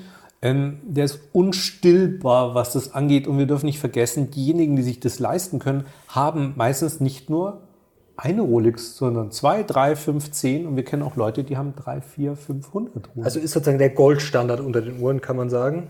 Ähm, aber es ist die Marke. Also Ja, die, Marke ist Nachhaltigkeit. außergewöhnlich Ja, die strukturiert. Die hat eine Entwicklung genommen, schon vor dem Zweiten Weltkrieg und dann kurz danach. Die haben es verstanden, nach den Soldaten, die neuen Helden in den 50er Jahren, Rennfahrer, Bergsteiger, Explorer, mit, mit den Uhren auszustatten, die tatsächlich am Südpol, am Mount Everest oder unter Wasser bei so und so viel 100 Metern äh, diese Wasserdichtigkeit zu garantieren. Ja. Okay, also es gibt einmal die wirkliche Knappheit, wie bei Chapek jetzt beispielsweise, und dann gibt es die künstliche Knappheit bei Rolex, die aber funktioniert. modellbezogen dann auch ist. Also diese, dieses, dass das komplette Sortiment so knapp ist, das ist ja erst so seit vier Jahren jetzt, drei, vier Jahren. Äh, vorher konntest du eine Stahlgold- oder Golduhr leicht kaufen. Die Stahluhren waren aber innerhalb von ein paar Monaten da, die Sportmodelle etwas schwieriger und Daytona, wie gesagt, schon seit 92. Als ich angefangen habe mit Thomas Bachmann, war das so, dass eine goldene Daytona hast du mit 30% Abschlag im Laden bekommen. Und ein Sportmodell mit 5 bis 10%, eine Daytona nicht. Alles andere gab es zum Saufütten. Das ist neu. Heißt aber auch, dass wenn ich jetzt mir eine Gold Daytona hole, die aktuell vermutlich auch über dem Listenpreis Ja, ja. rangieren, dass ich das Risiko habe, dass es auch mal echt nach unten gehen kann. Ja, je nachdem, wie lange du wartest. Und ich glaube, das ist das Kernthema der Krise, in die wir da reingucken. Es gibt überhaupt keine Uhrenkrise, aber es gibt eine Krise für Leute, die in den Laden gehen und sagen, eine Stunde später möchte ich die wieder verkaufen. Oder drei Monate später und da möchte ich einen, einen signifikanten Mehrwert dazu erreichen. Diese Krise gibt's. Aber wenn du so ein Produkt kaufst und eigentlich über fünf oder zehn Jahre an das Thema rangehst, jetzt mal gar nicht unter Geldanlage, sondern einfach unter Wertbindung oder Wert, Erhalt. einen Werterhalt, äh, dann bist du bei so einer, auch bei einer goldenen Daytona oder bei einer goldenen Uhr, ich meine, das ist ja äh, ein großes Ding, bist du da immer noch gut aufgehoben. Wie gesagt, weil die Uhrenmarken automatisch über die Jahrzehnte, über die Jahre einfach auch immer wieder erhöhen werden und müssen. Oberhalb des Inflationsbereichs. Also egal wie die Inflation war, die war ja viele Jahre nahezu inexistent. Wir hatten ja fast Deflation und die haben trotzdem um 10 bis 20 Prozent ihre Preise erhöht. Hat Rolex eigentlich auch damals während der, weil wir das Thema Bankenkrise jetzt haben, während 2008 auch die Preise erhöht? Gute Frage, müsste man mal überprüfen. Es gab immer mal auch zwei oder drei Jahre am Stück, wo sie es nicht getan haben. Und dann gab es Jahre, wo sie es zweimal in einem Jahr gemacht Okay. haben. Patek hat im letzten Jahr viermal die Preise erhöht. In einem Jahr. Bumm. Wow. Rolex hat aber die Preise noch nie gesenkt. im Ich wollte gerade sagen, gab es bei Patek. Rolex schon mal irgendwie einen Nee. Zusammenbruch oder Patek sowas? hat auch mal Preise gesenkt. Das weiß man heute gar nicht Okay. mehr. Breguet auch, speziell im asiatischen Markt. Und da haben sie sich sehr, sehr viele Feinde Mhm. dadurch gemacht. Weil im Dezember hat die Uhr noch 43 gekostet und im Januar auf einmal nur noch 39. Und das ist was, das hat den Markt super durcheinander gebracht. Das hat Rolex nie getan. Äh, Kommen wir mal von den Golduhren, Ja. aber wieder in Zu- Preiskategorien. äh, Uhren. 5000 Euro hatten wir schon, das war der ähm, Vogelschutzverein. Ja, ich bin, bin ein großer Fan, muss ich sagen. Ja, du gehst hier noch mit der Uhr heute raus. Ja, ich Ähm, fürchte es auch fast. Jetzt haben wir mal zwei Uhren für dich. Spaß beiseite. Also wir sind jetzt hier bei 7,3, so Okay, ein Mittelding. so bis Kann man 10.000 sich Euro. irgendwo, wenn man spart und arbeitet, irgendwie vielleicht äh, äh, ersparen. Wir haben hier eine Uhr, die ist schon doppelt so teuer, die ist, wird nicht mehr hergestellt, ist eine GMT Master aus der ersten Serie mit der ganz schwarzen äh, Keramiklünette mit dem grünen Zeiger. Das ist für mich zum Beispiel ein Geheimtipp. Ähm, die steigt kontinuierlich von Jahr zu Jahr. Also ein Mitglied meiner Familie hat sich das gerade als Anlage gekauft. Der hat wirklich ein Geld gehabt und sich überlegt, was mache ich und hat sich genau für diese Uhr entschieden. Warum? Wird nicht mehr hergestellt, ist also spannend und äh, sieht gut aus, kann man tragen und äh, reift am Handgelenk. Ist das eigentlich immer ein äh, Zeichen für einen Preissprung, wenn man weiß, die Uhr wird eingestellt, die Produktion wird eingestellt? Nein, nicht am nächsten Tag, Okay. aber von der Entwicklung her. Wenn die häufig. Uhr gefragt wird, weil jemand drüber gesprochen hat, oder wenn einfach eine große Community da ist, die die noch für den alten Preis sucht, weil die neue Uhr, die vorgestellt worden ist, deutlich teurer geworden ist. Und jetzt kommt, das ist ein spannender Punkt bei der Uhr. Die ist seit 2007 gab es die Uhr und eingestellt worden ist sie, glaube ich, vor zwei Jahren oder zweieinhalb Jahren. So, jetzt gibt es ja Produktionszyklen. Wie sehen denn die aus 2007 aus und wie sehen denn die letzten Varianten aus, aus 2015 oder 2018? Und jetzt fängt die Sammlerei an. Ja? Dann gibt es äh, findige Köpfe, die die Uhren mal wirklich vergleichen, die Zifferblätter anschauen. Ah, da ist eine andere Schrift, eine andere Symmetrie, die Zahlen sind anders gemacht. Und dann kommt das, das Nerdtum praktisch und sagt, ich suche eine aus der ersten Serie. Und zwar in Deutschland verkauft, bitte mit LC100. Da kann man dann an dem Code sehen, dass die nach Deutschland gehen.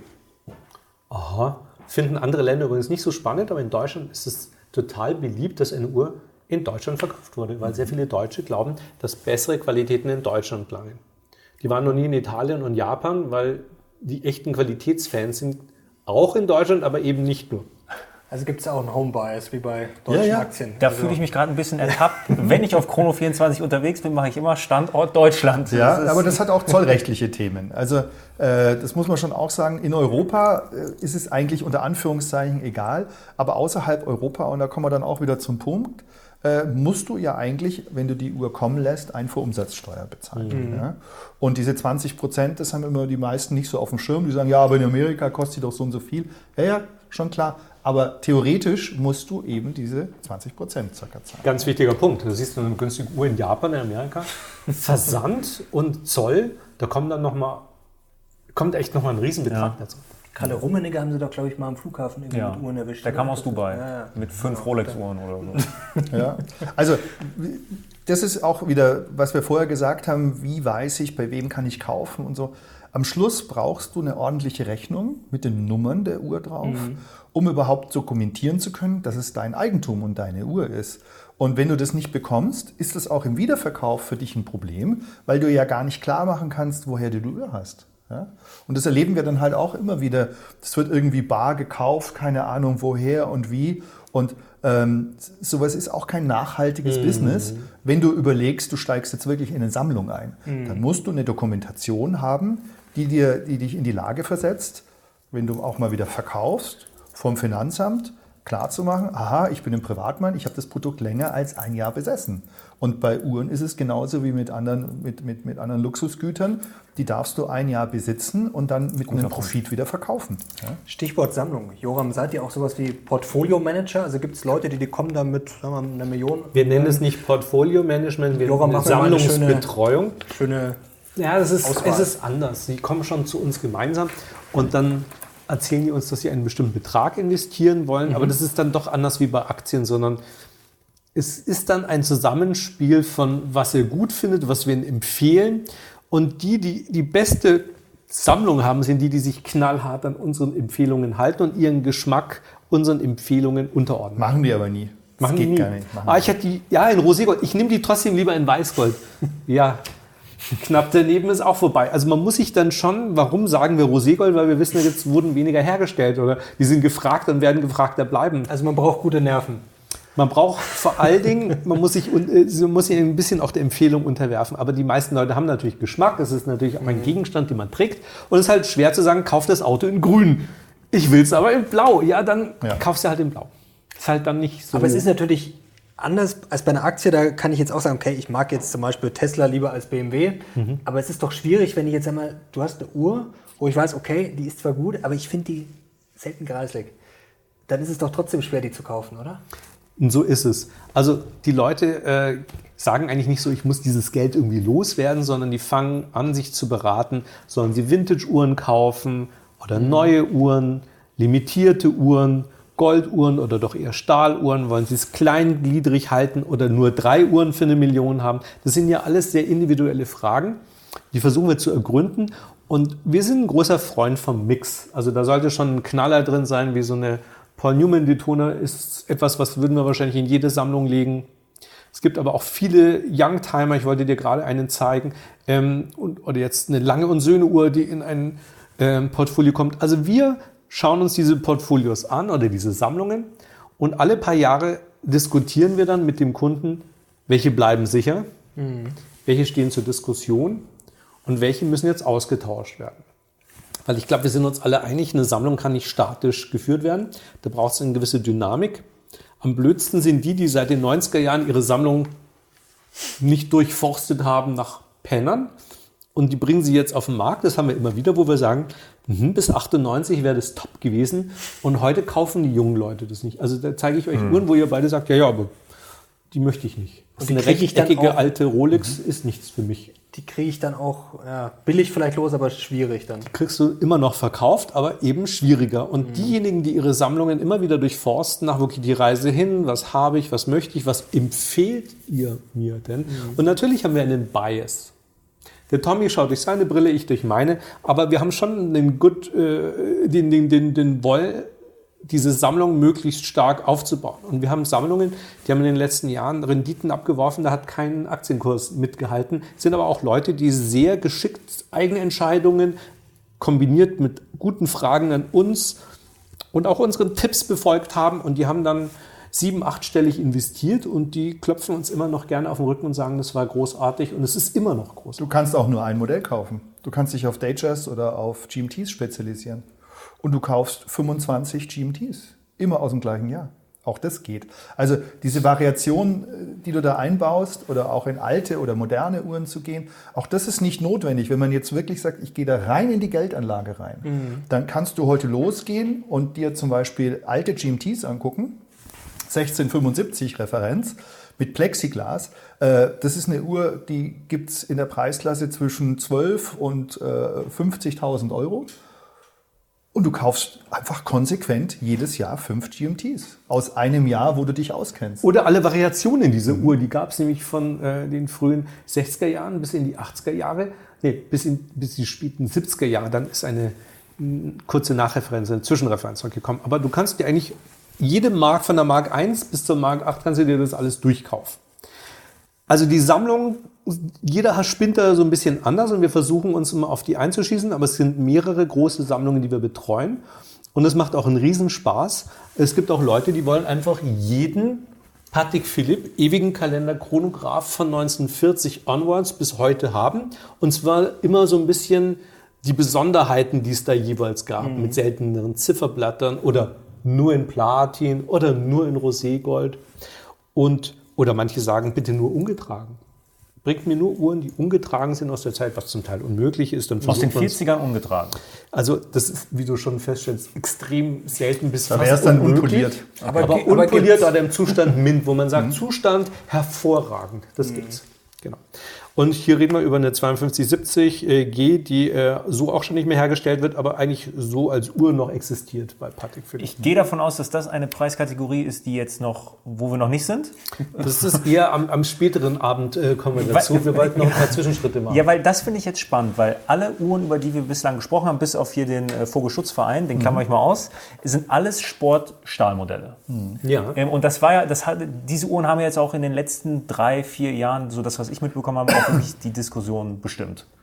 Von so den klassischen Lederarmbanduhren habe ich persönlich relativ wenig gehört. Jetzt will ich dir mal eine Ikone aus den späten 60er Jahren geben, eine Ja. Patek Philippe Ellipse. Als sie rauskam, wurde sie gehasst. Die Marke ist so eine echte von der Stern-Familie, die ja heute immer noch Besitzer sind von Patek Philippe.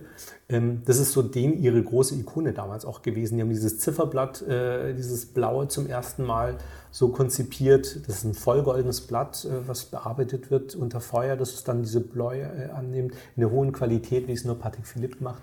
Also das zum Beispiel ist ein Youngtimer, den ich dir total empfehlen würde, wenn du sagen würdest, ich möchte eigentlich mal keine Stahl-Rolex, ich möchte aber was Hochwertiges haben, was auch äh, Historie irgendwie hat oder Design-Historie hat und wo ich gut angezogen bin, aber nicht als Angeber so dastehe. Da würde ich jetzt aber sagen, 15.000 steht hier drauf. Ja, in der Liga. Ähm, Das ist aber schon die Automatik, als Handaufzug wäre sie billiger zu haben. vom Gefühl würde ich aber sagen, ist das nicht eine Damenuhr? Das ist sehr metrosexuell zu sehen. Das tragen Frauen und Männer. Also ich verkaufen die großen Modelle eigentlich nur an Männer. Die Frauen, äh, Königin Elisabeth äh, Zweite, falls ihr euch erinnert, hat so, in, so ein Modell in klein mit Diamanten ausgefasst und mit einem Perlenarmband getragen. Das sah ganz toll aus. Habe ich Das ist zum Beispiel eine, ein spannendes. Beispiel, die Ellipse, und deswegen haben wir sie auch mitgebracht. Die Ellipse hat jetzt in der Zeit vor drei, vier Jahren, auch in dieser Hochphase jetzt vor zwei Jahren, wahrscheinlich nochmal 20 Prozent weniger gekostet, wie sie jetzt kostet. Also im absoluten Peak, wo äh, Daytonas 10.000 Euro teurer waren, wie sie heute sind. Ja?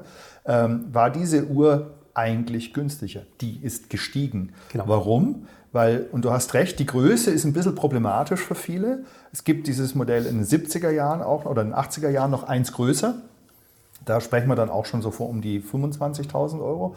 Ähm, aber der, dieser Fokus auf eine, auf eine komplett andere Welt mal zu bringen, die eigentlich keiner angeguckt hat in diese Euphorie der Sportuhren und der, der, der Nautilusse, ähm, die eigentlich auch preislich völlig unterbewertet sind. Das hat jetzt wieder stattgefunden und das sind die Produkte, die gerade eben am Klettern sind. Das finde ich super spannend, weil die Uhr könnte ja nicht unterschiedlicher sein wie von jetzt dieser Rolex. Also Absolut vom, richtig, ja. Und jetzt gibt es nochmal was Unterschiedliches.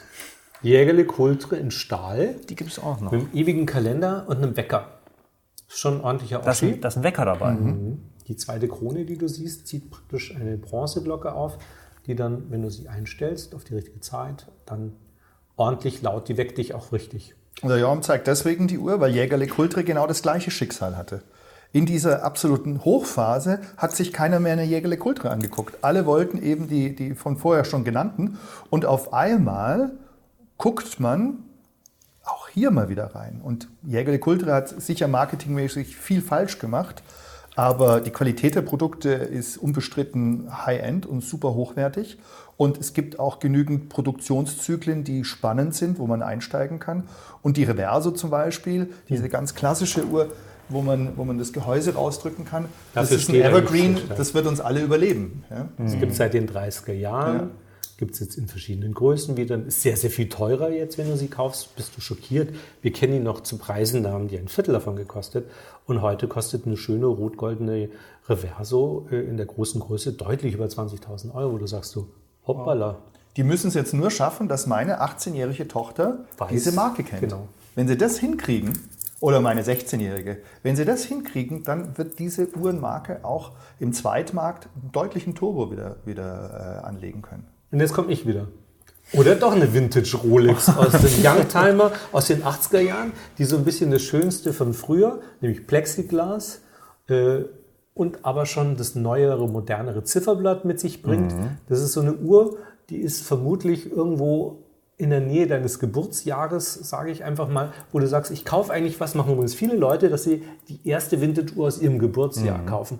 Und zu, so, zu Uhren hat man so ein ganz persönliches, fast erotisches Verhältnis. Er sagt, mein Geburtstag ist das, ist das Beste, ist ja klar.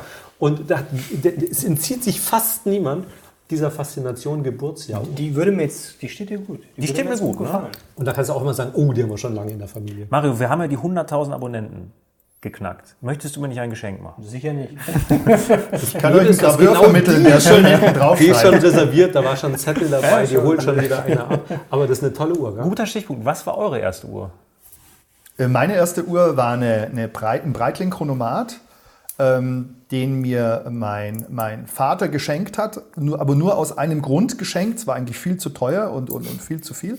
Er konnte mein Gejammer über Uhren nicht mehr ertragen, weil ich habe von meiner Großmutter damals, von meiner Urgroßmutter 3000 Mark äh, geerbt mit der, mit der Idee dahinter, ich soll mir doch bitte eine Uhr kaufen, weil das wäre ein tolles Andenken an sie. Und ich habe Uhren angeguckt von bis, damals ging das noch über Süddeutsche Zeitung und Nockerberg-Ausstellung und so weiter. Und äh, konnte mich nie entscheiden, weil ja klar war, sobald ich kaufe, ist der Spaß vorbei. Also dann habe ich ja kein Geld mehr, dann habe ich ja nur eine einzige Uhr. Und ich wollte aber die und die und die und die. Und um das zu beenden, hat er mir diese Uhr gekauft. Die habe ich dann auch sehr lange getragen. Ich muss allerdings auch sagen, ich habe sie wieder verkauft. Und ich glaube, das Mit zeigt Gewinn mit Gewinn. Äh, äh, ich habe sie geschenkt bekommen, konnte gar nicht anders. Aber ich habe äh, vorher natürlich einige Uhren gekauft, die habe ich dann wieder mit Gewinn verkauft. Und ich habe mich dann von der Uhr gelöst, auch äh, emotional gelöst, weil ich es gelernt habe, diese Produkte als Begleiter für eine gewisse Zeit für mich wahrzunehmen und dann aber auch als Chance, dass ich mein Leben dadurch finanzieren kann.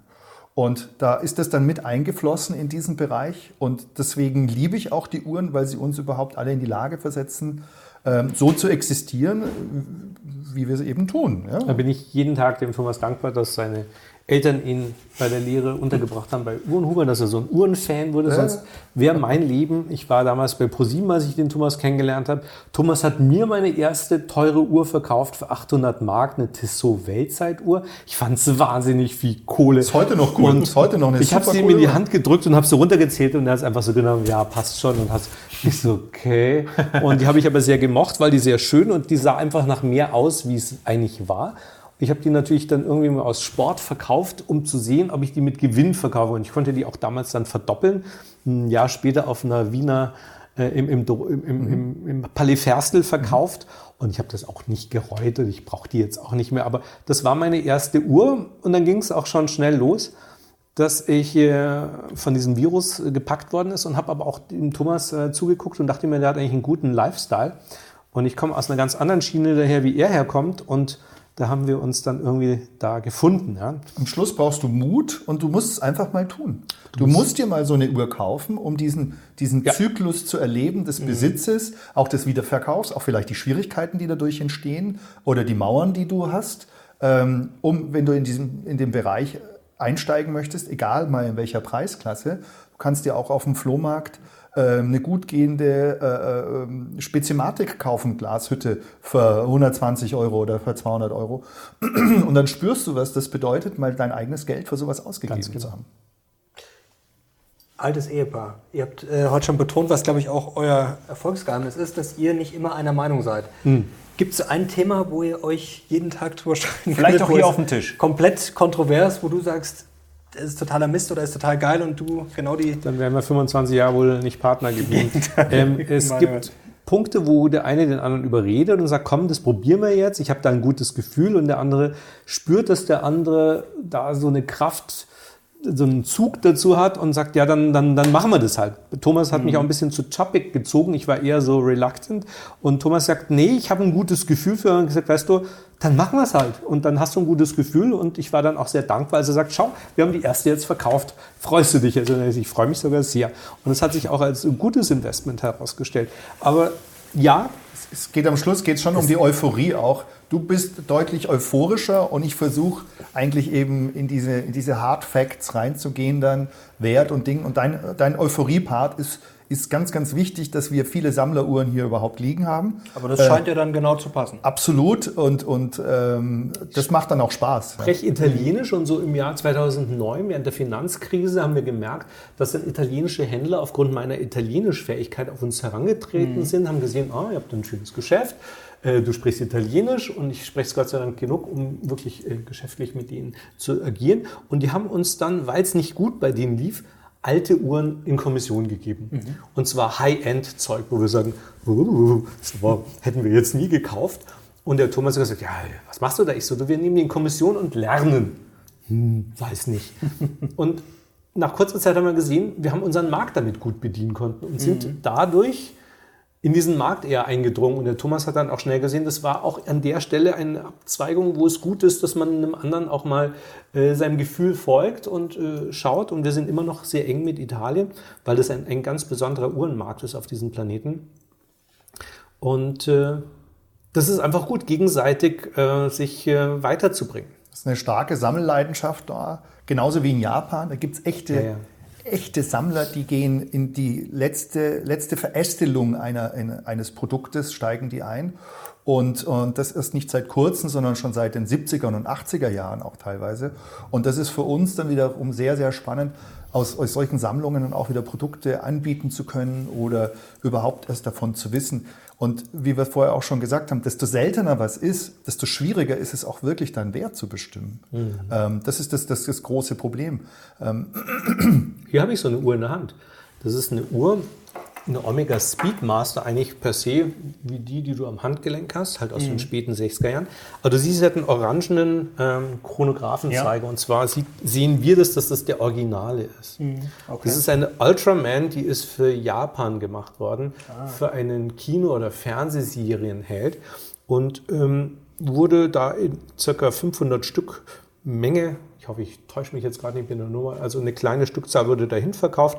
Die kamen dann irgendwann mal alle wieder nach Europa zurück im Sekundärmarkt und die haben alle diesen Zeiger ausgewechselt und haben dann weißen reingemacht. die, haben, die haben in Europa schon auch welche verkauft, aber das findet also es ist War vergleichsweise nicht noch hot. selten. Das hat kaum einer War nicht interessiert. Also es gibt heute ganz, ganz wenige von dieser Original Ultraman in diesem unglaublichen Zustand, wo eben dieser Zeiger drin ist. Die Uhr kostet Länge mal breit, wo du sagst, das kann ja wohl nicht wahr sein, weil das ein ganz seltenes Sammlerprodukt geworden ist. Das ist aber nicht so leicht äh, zu kommunizieren und den Leuten zu. Also da gibt's Fans und entweder die suchen die gerade oder eben nicht. Sowas hat man dann halt auch auf Lager. Aber ich weiß nicht, für dich als Speedmaster-Fan wäre das jetzt eine Vintage-Variante, wo du sagst, da geht mein Herz auf? Aber es ist zum Beispiel jetzt eine Gefällt tolle Sache von, gut. von, von Also- Omega, muss man mal klar sagen. Die machen Zertifikate für die Uhren. Das heißt, also auch äh, unabhängig von unserer Expertenmeinung, kann sich jeder, der die Uhr nimmt und einschickt zu Omega, ein, ein, eine Expertise holen. Die beurteilen sogar, ob alle Teile original sind oder die günstigere Expertise, ob sich es wirklich um die richtige Referenz Ultraman handelt. Und, Und das, Herstellungstag. ja, Die das ist einzige genial. Marke, die sagt, an dem Tag Okay. ist die Uhr hergestellt. Ich habe eine Omega, die wurde an meinem Geburtstag hergestellt. Okay, das ist cool. Wie selten ist das bitte? Genau. Wie teuer wäre die jetzt? Also da bist du so bei 38.000 Euro dabei. Das ist viel Geld. Das ist eine seltene Uhr. In einem unglaublich guten Zustand. Also in einem schlechten Zustand kosten die weniger. Aber da gibt es auch ganz wenige nur da draußen, äh, die im Angebot sind und auch ganz wenige Leute, die das auch noch haben wollen. Toll ist, dass Omega jetzt nochmal eine Ultraman reeditiert hat. Es gibt also eine moderne, die hast du vielleicht schon mal in der Hand gehabt, sieht ein bisschen ähnlich aus, doch nicht ganz. Und äh, das hat der Uhr natürlich gut getan, auch den Sammleruhren. Ich wollte die nur zeigen, weil die jetzt mal die nächste Steigerung im Preis darstellt. Und dir wollte ich, weil dich das vorhin schon mal irgendwie gekickt hat, mal eine lange Eins, aber eine Little. Die hat eben nicht den großen Knopf, sondern da muss man mit so einem Pin hingehen. Das ist die kleinere Variante für so Menschen in meiner Statur. Ich finde, das ist die schönste Uhr hier auf dem Tisch. Ui. Ich finde die ganz, ganz toll. Weil da so unfassbar viel passiert, aber es ist trotzdem so aufgeräumt. Die ganz, gefällt mir. Ganz dumme Zwischenfrage. Die Uhren, die wir uns jetzt anschauen, die ihr dabei habt, wären das jetzt Uhren, wo ihr sagt, die Das sind lauter Uhren, die wir als, als? Sammler und empfehlenswerte Uhren äh, extra ausgesucht. Wir haben unten, bevor ihr kamt, äh, rege Diskussionen unten im Team gehabt. Da wurden einige aufs Tablett, wieder vom Tablett genommen. Also das ist so mal eine Einigung von 80 Prozent zwischen Thomas Bachmann und mir. Ich denke, der hätte äh, sicher noch zwei, drei andere Sachen hingelegt, äh, die ich vielleicht jetzt übersehen habe. Es ist auch unmöglich, allen möglichen Aspekten gerecht zu werden. Das ist jetzt mal eine Idee, die zeigen soll, dass wir relativ breit gefächert sind. Wie seht ihr denn die Zukunft von A. Lange und Söhne? Ich meine, es ist eine deutsche Marke. Ähm, das würde mich mal wirklich sehr interessieren, weil die Marke, die fasziniert mich schon. Da sind wir zum Beispiel auch sehr froh. Wir haben seit vielen Jahren immer gepredigt und wir waren schon immer lange Fans von Anfang an, weil der Martin Huber, der den Thomas Bachmann ausgebildet hat in seiner Lehre, der war einer der Startmitbegründer der Marke und Thomas ist von Anfang an da praktisch da äh, so, hat es gesehen, wie die so auf den Markt kamen. Und wir lieben gerade auch die Lange 1 besonders. Und äh, wir haben immer gesagt, Lang und Söhne ist großartig, konnte man aber lange Jahre nur in Amerika oder in Deutschland verkaufen oder in Österreich. Mittlerweile ist das äh, Phänomen äh, seit ein paar Jahren weltweit. Ähm, Auktionsergebnisse haben das auch bewiesen. Und man kann also jetzt wieder eine Marke, die Adolf Lange und Söhne heißt, wieder verkaufen. Und das ist auch der Zeitraum zum Zweiten Weltkrieg vielleicht ganz wichtig mal irgendwie gewesen, dass es einfach schon lange her ist. Ähm, sie sind großartige Hersteller und Kleinsthersteller. Die stellen nur 7.000 bis 8.000 Uhren pro Jahr her in einer unglaublichen Qualität. Und da kann man auch ein bisschen stolz sein, dass das in Deutschland als zweiten großen Standort weltweit für hochwertige Uhren dass es hergestellt wird, wobei einige Komponenten immer noch aus der Schweiz kommen. Okay. Und das ist, also an den Schweizer kommst du da auch nicht vorbei. Ja? Die, als die Firma entwickelt worden ist, war das ja von Mannesmann gesponsert. Die haben dieses Werk zusammen äh, mit, mit Le Coultre äh, entwickelt. Und am Ende äh, sind die heute spannenden Phasen von Lange eigentlich so die ersten fünf Jahre gewesen und da die Besonderheiten. Mhm. Die Uhr, die dir so gut gefällt, ist eben die Little, die kleine, von der sind ganz, ganz wenige verkauft worden, weil das gar keiner auf dem Schirm hatte, sich eine kleinere Lange 1 zu kaufen, sondern die wollten die normale Größe. Mhm. Und das ist das wieder, was heute so spannend ist, genau. weil so wenig Uhren damals mhm. auf, dem, auf den Markt kamen. Und das ist zum Beispiel einer der Uhren, die war so vor vier, fünf Jahren noch deutlich günstiger. Da hat noch gar keiner hingeguckt. Und so seit zwei, drei Jahren hat das lange eine hohe Aufmerksamkeit von vielen Blogs auch bekommen. Mhm. Und ähm, gibt im Internet ja Fratello Watches und Hodinki. Ja? Das sind, sind Uhrenblogs, die Spaß machen, eigentlich jede Woche mal durchzuforsten. Das ist zwar auch recht kommerziell geworden, speziell die Amerikaner jetzt, aber am Ende äh, siehst du einfach viele, viele Ideen. Was ist neu auf dem Markt? Was wird besprochen? Wie fühlt sich das an, wenn du so eine Uhr in einem Monat trägst? Ja? Wie das teuer sind so Punkte. Hier steht 55.000 drauf. Mhm. Das hat sich sicher in den letzten Jahren verdoppelt. Punkt. Das ist jetzt mal zum Thema Investment hm. krass gut gelaufen. Und würdet ihr sagen, da ist noch mehr Luft nach oben? Ja. Also, also auf Long Term glauben ja. wir total an Lange und Söhne. Hier ist noch so eine Uhr, die wurde lange, lange, lange Jahre zwischen 25 und 35 verkauft. Das ist der Lange und Söhne Datograph, die erste Generation des Chronographens. Das ist jetzt ein Fingerdapser auf dem Glas. Aber das Tollste an der Uhr ist, und die ist sehr schön schon von vorne, ich glaube, da gibt ihr mir recht, ist, wenn man hinten reinguckt, das ist sicher einer der schönsten Werke. Wir haben auch in einem Video von uns mal letztens drüber geredet. Da guckst du in das Werk rein und denkst dir, oh mein Gott, sieht aus wie Metropolis. Also wenn man sehr klein wäre, könnte man da drin wahrscheinlich leben. ähm, es ist so vielschichtig und komplex, das ist wirklich aufregend. Am liebsten will man die Uhr andersrum äh, anziehen. Wird in der Größe nicht mehr produziert, sind aber 10, 15 Jahre, äh, 10, 12 Jahre Produktionsraum dahinter. Also die Uhr ist konsequent hergestellt worden, immer wieder. Ähm, ist trotzdem sehr, sehr beliebt, weil einfach die perfekte Größe. Das Nachfolgemodell ist etwas größer und äh, die Leute lieben, lieben die Proportion davon. Das ist sicher die goldene auch, Proportion. Auch hier ein Preissprung in den letzten drei Jahren von mindestens 100 Prozent. Mhm. Du hast gerade Video angesprochen. Wir verlinken natürlich euren YouTube-Kanal. Also wenn ihr mehr Tipps wollt von den Fachmännern hier von Joram und Thomas. Wir sind auch auf YouTube, ja, genau. Unbedingt vorbeischauen. Schon seit ein paar Jahren. Aber das ist ja ein anderes Thema, genau. ähm, wir wollen jetzt weitergehen zum Thema Sammeln und Investieren. Jetzt sind wir schon in Jetzt sind wir schon in Preiskategorien. Jetzt machen wir nochmal den wir schon alle, Sprung. wo wir sagen so, wow, da muss man ja schon unglaublich viel Geld mitbringen. Ich habe noch eine Uhr, die hat der Thomas gekauft, deswegen darf er sie vorstellen.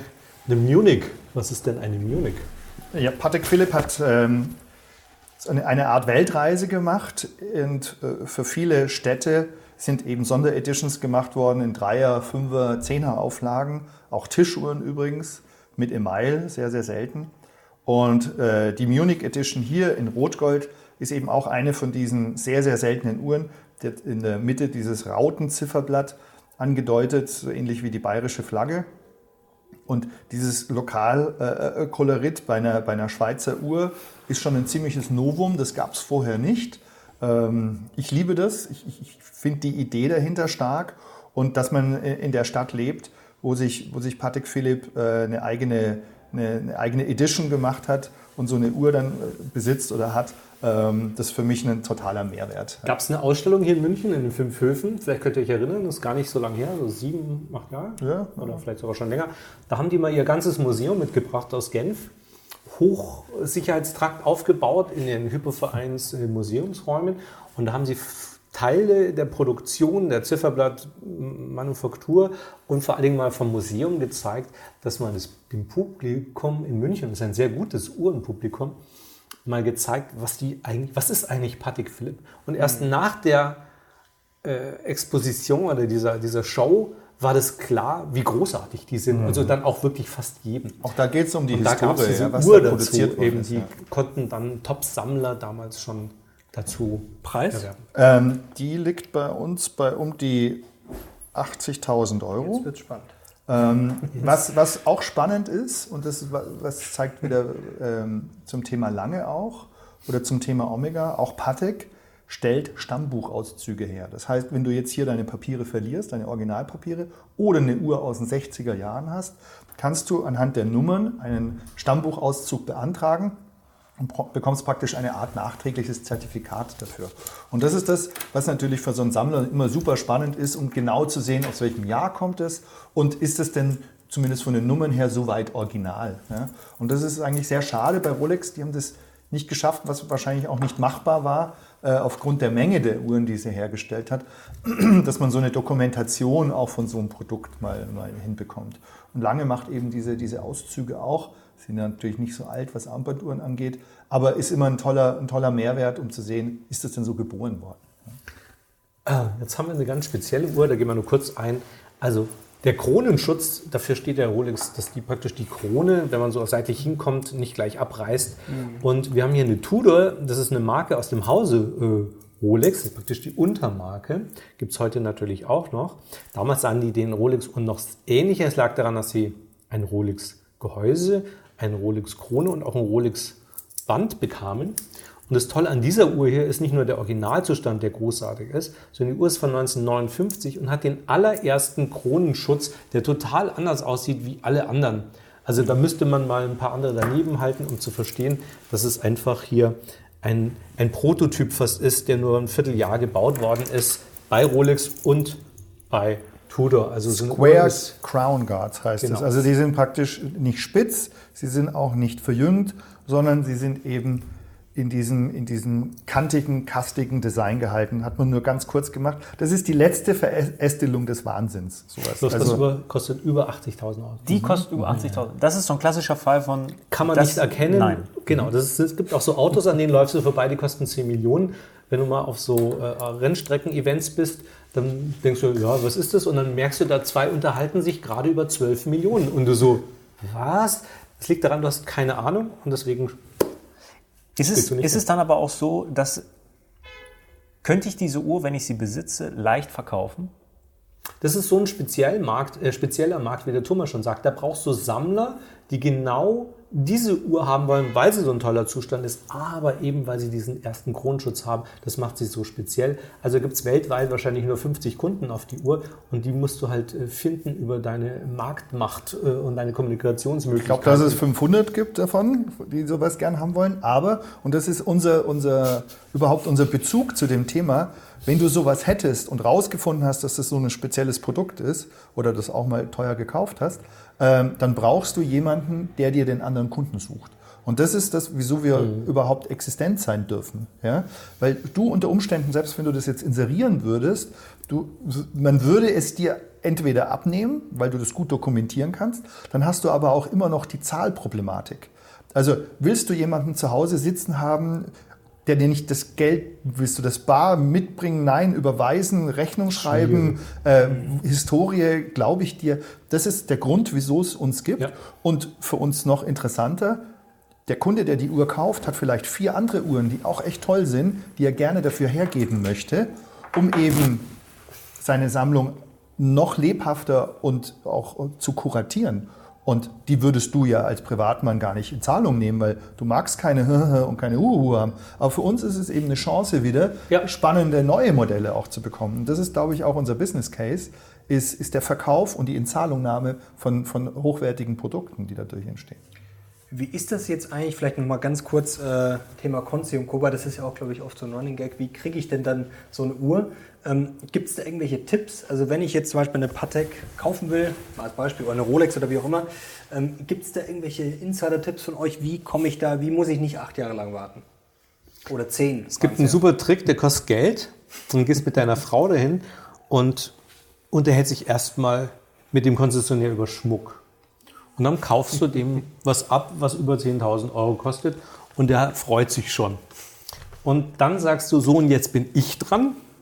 Ich hätte gerne eine Huhuhu oder Hahaha.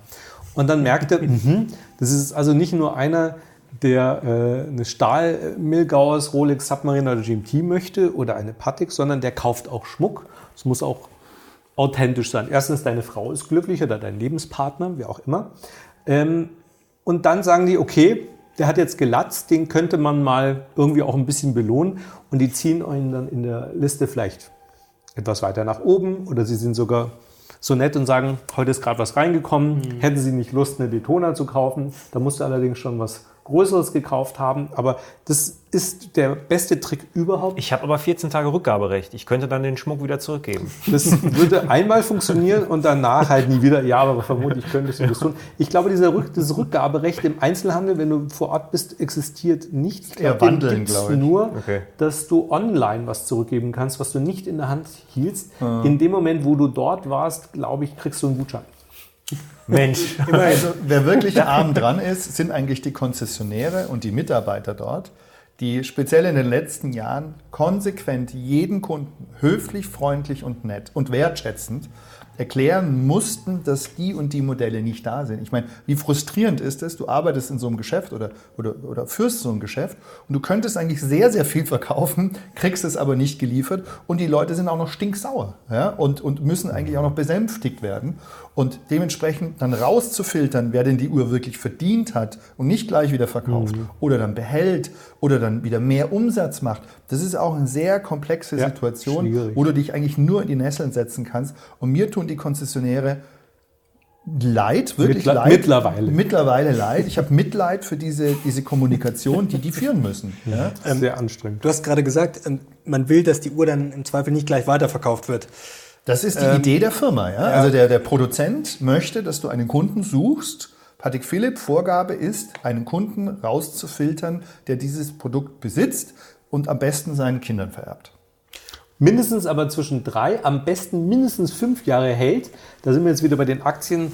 Mindesthaltezeit, wenn du aus einer Firma eine Zuteilung kriegst, darfst du die auch nicht gleich versemmeln in der Regel. Und also, dass du die mindest hältst. Also Patek intern sind es mal drei, aber offiziell wollen die, dass du die fünf Jahre auch trägst, aber auch, auch Events, die sie veranstalten, dass du die dann auch im Handgelenk. Die wollen die sehen. Sag mal, er macht jetzt den Trick morgen, bekommt eine, mhm. kommt dann zu euch und sagt, Jungs, ich bin mit einem kleinen Gewinn zufrieden. Steht dann der Konzi draußen mit. Als allererstes innerhalb eines Jahres müsst ihr erstmal Steuern auf den Gewinn zahlen, wenn einer mal stattgefunden hat. Das ist erst einmal steuerliche Pflichtpunkt. Selbstverständlich. Mhm. Angenommen, das nimmst du hin und du versemmelst sie gleich, dann musst du äh, hoffen, wir achten darauf, dass äh, praktisch das Geheimnis deines Verkaufs äh, bei uns gut aufbewahrt ist. also Geheimnis gegenüber von Patek Philipp. Genau. Weil die unter Umständen, oder Rolex oder wie sie auch alle heißen, äh, das ist ja Omni weil die unter Umständen dich dann als echten Kunden nicht mehr wahrnehmen wollen, sondern dich als Wiederverkäufer einstufen oder als Flipper oder wie man das auch immer nennen möchte und dich ja nicht glücklich machen, sondern nur dein Konto. Und das wollen die nicht. Ganz kurz, aber wie findet man das raus? Also wenn er die jetzt, das ist ja nicht, steht jetzt nicht in der, in der Süddeutschen. Wir bilden keine Seriennummern auf auf unseren Fotos und äh, wir kleben auch bestimmte Uhren ab. Ich habe hier zum Beispiel eine Uhr gerade auf dem Tisch nur die erst später zeigen, aber die ist so ein klassisches äh, mhm. Teil dafür. Das ist also eine Nautilus, die wir vorher schon gezeigt haben, aber mit dem super, super gefragten und seltenen grünen Blatt. Das ist das ganz neue Blatt. Mhm. Das ist die letzte Edition der Stahl 5711, von der wir vorher schon gesprochen hatten. Die gibt es ja hier schon am Tisch mit dem weißen Blatt. Und als allerletzte äh, Runde gab es sie dann nochmal ein bisschen mehr wie 1000 Stück, glaube ich, gibt es mit grünem Blatt. Und da haben die Hand verlesen aus, der, aus Genf, also die Familie Stern hat ungefähr unterzeichnet, dass du die Uhr kriegst.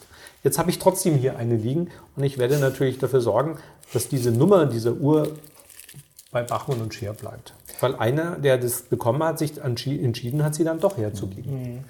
Mhm. Ganz kurz zur Einordnung. Diese Uhr ist jetzt unfassbar teuer. Richtig? Also wir reden über 300.000 Euro. Okay, und wir sprechen von einem Listenpreis, der ungefähr auch in der Region von der mit dem weißen Ziffernblatt liegt. Ja. Also von um die 30.000 Euro. Ein bisschen mehr, aber nicht viel mehr, ja. Okay, also Patek weiß, dass wenn Sie diese Uhr an einen mhm. Kunden verkaufen, dass die ein Ten-Bagger hergeben. Das ist also mhm. ein unglaublicher, super Stammkunde, der sowas bekommen darf, weil er schon so viel dort gekauft hat. Das ist also ein Goodie, das hast du vollkommen recht, denen ist es bewusst. Die schenken dem Kunden Geld, Und deswegen mögen sie vor allen Dingen dann Kunden, die eben nicht nur die Rosinen picken, sondern auch ordentlich Teig kaufen. Die dürfen dann auch mal eine Platin-Damenuhr mit äh, Brillantbesatz bestellen und, äh, und ohne zu zucken äh, und dafür 160.000 Euro hinlegen, weil sagen, ja, die kaufe ich jetzt meiner Frau. Und wenn du das getan hast, findet Patek das aber auch okay. Also nicht also wir reden ja nicht von einmal, sondern das musst du über Jahrz fast Jahrzehnte aufbauen, so ein Vertrauensverhältnis. Und trotzdem passiert es, dass ein Kunde nach zwei Jahren sagt, sei mir nicht böse, ich habe mir die ganze Zeit überlegt, ob ich die trage oder nicht. Ich, äh, ich finde sie, sie, sie kickt mich nicht, ich hätte lieber eine Richard Mill oder eine andere Uhr von Patek Philipp. Ist ja jeder frei. Aber was wir jetzt rausgehört haben, dass Damenuhren speziell mit Brillant besetzt kein gutes Preis-Value besitzen. Mhm. Vom Listenpreis zu dem vom Handelswert. Ausnahme dazu, eine Nautilus mit Diamant- oder Rubinbesatz mhm. in Weißgold oder Platin von Patek, wenn du die kriegst, ist die in dem Moment, glaube ich, dreimal so viel wert. Aber man, okay. Geben sie dir aber auch nicht. Okay, also kann man festhalten, ich sage jetzt mal als Normalo, beziehungsweise wenn ich jetzt das Video sehe und sage, ah, das ist doch hm. eine gute Idee, quasi unmöglich. Ja. Außer bei euch. Du kannst aber sehr berühmt werden. Also wenn du, wenn du ein berühmter Mensch bist, hilft es, berühmter Sportler, aber die mögen schon ihre eigene Klientel und du musst auch zeigen, und die wollen natürlich nicht, dass du nur das Geld abholst, die wollen auch dich zu einem Event einladen und dann freuen sie sich, wenn du die halt dann am Handgelenk trägst. Mhm. Also ich gehe davon aus, dass bei dieser Uhr man mindestens fünf bis zehn Pateks schon gekauft haben muss mhm. in der Vergangenheit. Und zwar nicht ich glaube, das, das, äh, von diesen Uhren sind ein, zwei Uhren pro Konzessionär ausgeliefert worden. Und das muss man auch immer noch mal unterscheiden. Es gibt die Firma Patek Philipp und es gibt den Konzessionär, der das vertreibt und der ja eigentlich das Vorfiltern übernimmt und die Firma Patek Philipp schaut dann nochmal genauer nach. Mhm. Wie ist denn die Kaufhistorie gewesen? Und das hat sich eigentlich ganz geschickt für die ausgezahlt. Ja? Die haben ähm, deswegen auch diese Events, haben da eigentlich eine tolle Kundengruppe dadurch kreiert und das sehr, sehr, sehr geschickt angefangen. Ähm, aber du hast vollkommen recht, der Konzessionär muss jetzt zwischen hunderten Leuten, die mehr wie zehn Patek-Uhren schon bei ihm gekauft haben, auswählen. Da sind ja nicht nur zwei. Weißt du? das ist da werden ja auch ein paar sehr wütend, weil sie äh, gefühlt haben, dass sie schon Millionen ausgegeben haben und jetzt werden sie, kriegen sie keine grüne Nautilus. Unglaubliches Konfliktpotenzial. Jetzt aber zur großen Preisfrage. Ist das eurer Meinung nach jetzt ein gutes Investment, wenn ich jetzt hier 339.000 Euro ausgebe? Wenn wir es so ganz genau wüssten, hätten wir vor ein paar Jahren schon aufgehört zu arbeiten und würden irgendwo äh, am Strand sitzen und auf einer Yacht. Das ist ein Fragezeichen. Das kannst du nicht mit Sicherheit sagen. Alles, was wir sagen, wäre nur eine vage Schätzung. Gefühlt ist die Uhr von über 400.000 Euro jetzt runtergekommen in diesen Bereich um 300.000 plus minus 10 Prozent. Und gebraucht oder ungetragene Uhren ähm, Seit längerem hält sie sich jetzt auf diesem Niveau, seit einem halben Jahr circa. Und äh, wir werden in den nächsten Monaten die Frage vielleicht noch besser beantworten können. Vom Gefühl her würde ich sagen, dass wir so ein Plateau erreicht haben. Und äh, erst die Zukunft wird zeigen. Es ist noch nicht ganz klar. Es sind aber viele, viele Faktoren, die dafür sprechen, mhm. dass das jetzt ein guter Preis ist, um einzusteigen in diesen Preisklassen. Wie gesagt, plus minus 10 Prozent in diesem mhm. Segment. Warum? Weil der jetzige Käufer und die jetzigen Besitzer dieser Uhren das sind sehr, sehr stabile Konsumenten. Die müssen nicht verkaufen. Die haben sich das nicht gekauft und haben vorher einen Kleinkredit genommen, um die gleich wieder in den Markt zu schmeißen, sondern die wissen ganz genau, was sie tun. Es gibt eine ganz kleine Stückzahl. Es zeigt, es ist das, der Schlusspunkt der Stahlnautilus, mhm. so wie wir ihn kennengelernt haben. Und wenn jetzt die Firma Patek Philipp alles richtig macht, sprich nicht nochmal eine Stahlnautilus rausbringt, mhm, genau. äh, sondern auf, diesen, auf diesem Zug bleibt, muss die Uhr mehr wert werden. Das ist nur eine Frage der Zeit. Also der Thomas konkretisiert es hier in dem Fall besser. Spannend. Weil es ist, nicht so, es ist so schwer, sich vorzustellen, eine Uhr, die sich in der Theorie schon verzehnfacht hat, mhm. dass dann nochmal Potenzial ist. Das zum Thema Mut. Du brauchst Mut und du musst einfach mal einsteigen. Und auch. Geld in dem Fall. Äh, du brauchst für, für, für Kunst, für Autos und für Uhren viel Geld. Für Autos brauchst du sogar monatlich viel Geld. Für Uhren brauchst du nur einmal viel Geld. Genau, du hast nicht so einen hohen Unterhalt. Also einen ganz niedrigen, keine Steuer. Du hast in der Regel keinen Mechaniker, sondern nur alle paar Jahre mal eine Überholung. Und sonst kannst du die wegsperren und keiner weiß eigentlich, dass du sie hast. Das ist schon eine tolle Geschichte, so eine Uhr. Also wer die Geschichte kennt ihr jetzt nicht, er hat sich vor kurzem, das hat er auch erzählt, eine, was war das, Augenmaske für ich habe nicht für mich, für meine ja, Freundin habe ich eine La Prairie Schlafmaske gekauft Schlafmaske. am Flughafen und ich habe sie dort verloren. Also, wer sich sowas kaufen kann, Ich habe mich sehr geärgert. wird auch noch gerade 300.000 Euro übrig haben. Jetzt kommt nochmal der Tipp. Wir haben jetzt wieder einen Sprung gemacht. Jetzt sind wir eigentlich zum ersten Mal über die 100.000 Euro, wollte ich eigentlich mit dieser Uhr gehen hier. Das ist der Vorgänger der klassischen Daytona. Wo liegt sie denn? Ja, schau, der Vorvorgänger. Wir reden hier über die Handaufzugs-Daytona. Eine sehr bekannte Uhr. Auch hier im gleichen Jahr wie der 911er. Hat äh, 1963 hat die Daytona angefangen. Heute reden wir von diesen Keramik-Detonas mit dem aktuellen Rolex-Werk drin. Auch hier ist noch ein Valjoux-Werk drin. Also damals haben die sich auch das Chronographenwerk zuliefern lassen. Und Handaufzug noch damals. Es ist eine Handaufzugsuhr. Ähm, die ist wunderschön. Ich kann sie dir mal in die Hand drücken. Das Tolle an der Uhr ist nicht nur der Originalzustand, sondern die hat noch die Originalpapiere. Also wir reden von einer Uhr aus den 80er Jahren, wo jemand die Originalbox, das Beschreibungsheftchen und die Papiere aufbewahrt hat.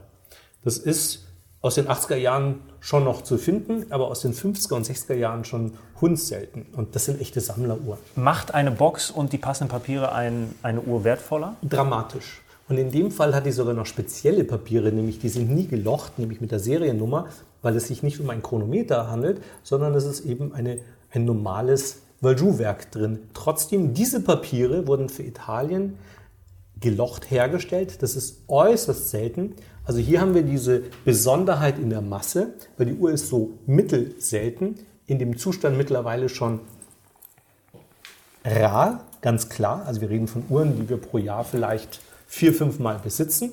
Aber mit den Papieren hatten wir, glaube ich, in den letzten zehn Jahren keine mit gelochten Papieren. Das ist dann schon sehr, sehr Das sind die letzten Baujahre dann. Ja.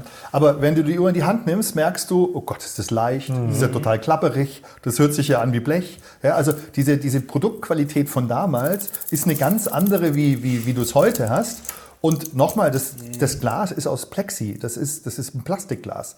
Das heißt, du kommst irgendwo hin und hast sofort einen kleinen Kratzer drin. Das ist jetzt alles erstmal komisch, wenn du das hörst. Trägst du die Uhr, empfindest du das alles als fantastisch, weil dieses Plexiglas kannst du super leicht polieren lassen. Es ist extrem widerstandsfähig. Das Band ist unkaputtbar von, seiner, von seinem Verhalten, Kennt weil ihr der noch Kopf Jean- so leicht ist. Kennt ihr noch Jean-Paul Belmondo? Ui. Formel 1. Ich bin alt. Nee, äh, Jean-Paul Belmondo war ein französischer Action-Schauspieler, den wir sehr verehrt haben. Der war so ein bisschen die französische Variante von Paul, Paul Newman, würde ich sagen. Der also sehr sportlich, auch Boxer und extrem lustige und spannende Filme gemacht. Und in mehreren Filmen, also in unserer Generation heißt das noch was. Meinem Sohn versuche ich dem gerade beizubringen, wer Jean-Paul Belmondo war. Der versteht es auch und verehrt ihn auch schon. Der ist erst letztens gestorben. Der hat in mehreren Filmen die getragen. Der Greifer, sieht man sie ganz gut. ja, oder La, ja, La Ich kenn und den Namen, aber ich hab's Stadt. jetzt einfach mit Formel 1 Extrem coole Socke. Ja, ist auch okay. Ich glaube, schnelle Autos hat er auch gehabt. Also hier sind wir schon deutlich über 100.000 Euro. Ähm, also das ist eine Uhr, die sowas würde immer in meiner Sammlung eigentlich klassischerweise äh, landen. So, aber wenn ihr die Uhr jetzt anschaut, ihr findet die attraktiv, oder? Die hat eine Männlichkeit, Fall. die hat eine Auf jeden Ausstrahlung, die ist klar. Das ist ein Design, das du heute noch super akzeptierst. Und es gibt ja viele 70er Jahre Uhren, da haben wir jetzt nichts gezeigt, die sind schon echt strange. Ja? Also von den, schon wieder lustig, auch mit viel Orange und Zeug. Aber das ist das, was Rolex ausmacht. Konsequente Weiterentwicklung der Produkte auf einer Ebene, wo du, auch wenn du zurückblickst, immer noch sagst, uh, auch sehr schön. Und spiegelt den Zeitgeist wieder. Und ein 15-Jähriger wird zu der Uhr sagen, ja, die schaut doch super aus, die nehme ich. Ja? Und das ist auch wiederum der Garant für die nächsten 20 oder 30 Jahre, dass sowas verkauft werden kann. Ja? Diese konservative, eindeutige Balance, Zifferblatt. Jetzt fragen immer unsere Kinder. Äh, Thomas hat zwei Töchter, ich habe einen äh, Sohn und eine Tochter und ich frage auch mal, und wie findest du die? Wie findest du die? Und wenn mein Sohn sagt, oh, die ist ja super, zum Beispiel, der kann mit so einer 5513 ganz viel anfangen, der trägt aber eine Speedmaster, auch mit seinem eigenen Geld übrigens gekauft, nicht geschenkt bekommen. Und ähm, das, sind, äh, das sind Indizien dafür, dass es weitergeht. Jetzt sind wir auch an der Stelle, da sind wir schon am, am oberen Ende von 100.000, da sind wir schon bei so 180.000. 70er Jahre, ewiger Kalender von Patrick Philipp in einem relativ großen Gehäuse. Später wurden die wieder viel schmäler und flacher und, und kleiner. Heute finden wir eigentlich diese Größe äh, attraktiv. Also das ist für uns einer unserer Traumuhren. Also es ist ganz klar, also mehr Gentleman Watch gibt es überhaupt gar nicht. Ist es das Originalband? Nein, das, die waren aus den 70er Jahren äh, entweder schwarz. konsumiert oder schwarz oder sehr flach. Heute mögen wir eigentlich Bänder, die modern aussehen. Und das ist zum Beispiel eine Uhr, also wenn das jemand trägt, dann habe ich automatisch, denke ich mir, oh wow.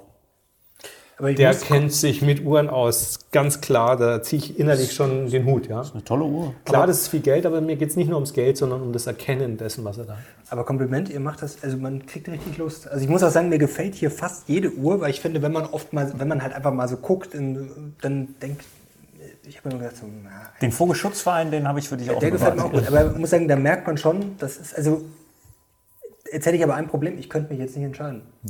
So geht es ja vielen. Das Ja, so geht's wär- ja das wie eine das- Uhr. Du kaufst Ja. eine, das ist wie das erste Bild über 10.000 Euro. Wenn du mal einmal Kunst für über 10.000 Euro ausgegeben hast, das dauert. Irgendwann mal machst du es. Und das nächste kaufst du dann etwas leichter. Und wenn es nicht 10, lass es nur 2000 Euro sein. Wir haben äh, auch äh, Mitarbeiter, die äh, Fotos sammeln und das erste tut immer weh und dann merkst du aber, das zweite Bild hat er dann doch relativ rasch dann doch auch noch. Und das ist typisch Mensch, da ist dann praktisch der, die, das Tor ist offen. Und so jetzt fängt kommt ein wichtiger. Punkt, äh, was wir vorher gesagt haben mit diesen In-Trades. Weißt du, du, du kaufst über die letzten fünf oder zehn Jahre die Produkte, die dir Spaß gemacht haben. Und jetzt siehst du zum Beispiel so ein Traum, Traumprodukt, also so eine Traumuhr. Und du hast in deiner Sammlung eigentlich 50.000, 100.000, 10.000, keine Ahnung wie viel Geld bereits angesammelt. Und hast noch diesen Turbo hinten drauf, in dem dass die Produkte eben mehr wert geworden sind. Und das kannst du, und das ist das, der, der Punkt, wieso wir es oder wieso es uns überhaupt gibt, diese Inzahlungnahme ist auch da ein spannender Weg, äh, aus 8 1 zu machen, aus 7 2 zu machen. Verstehe. Und ähm, die Uhren haben alle am Schluss eins gemein. Wenn du die länger anguckst, und desto genauer du schaust, desto mehr erkennst du diese Schönheit. Und diese Schönheit ist meistens so eine Ruhe, so ein Zen-Buddhismus, so eine, so eine Proportion, so ein Detail. Wenn du dir da die sieben zum Beispiel anguckst, unten am Datum, dann hat die so einen Haken wie Captain Hook. Ja? Also das sind so kleine Details. Wenn ich dich da jetzt fünf Minuten briefe, auf was du schaust mit einer Lupe, erkennst du es auch ohne. Und das ist das, was dir, wenn du äh, in einer langweiligen Besprechung, in einem glücklichen Moment, keine Ahnung wie, äh, die Situation gibt, du sagst, das ist fantastisch. Was hast du da eigentlich für eine coole Ich habe eine, von Uhrwerk eine T-Rex an. Ich muss sagen, ich finde die Uhr unglaublich abgefahren. Ist nicht meine Uhr, sondern die gehört im Geschäft. Ich habe sie nur heute jetzt angezogen.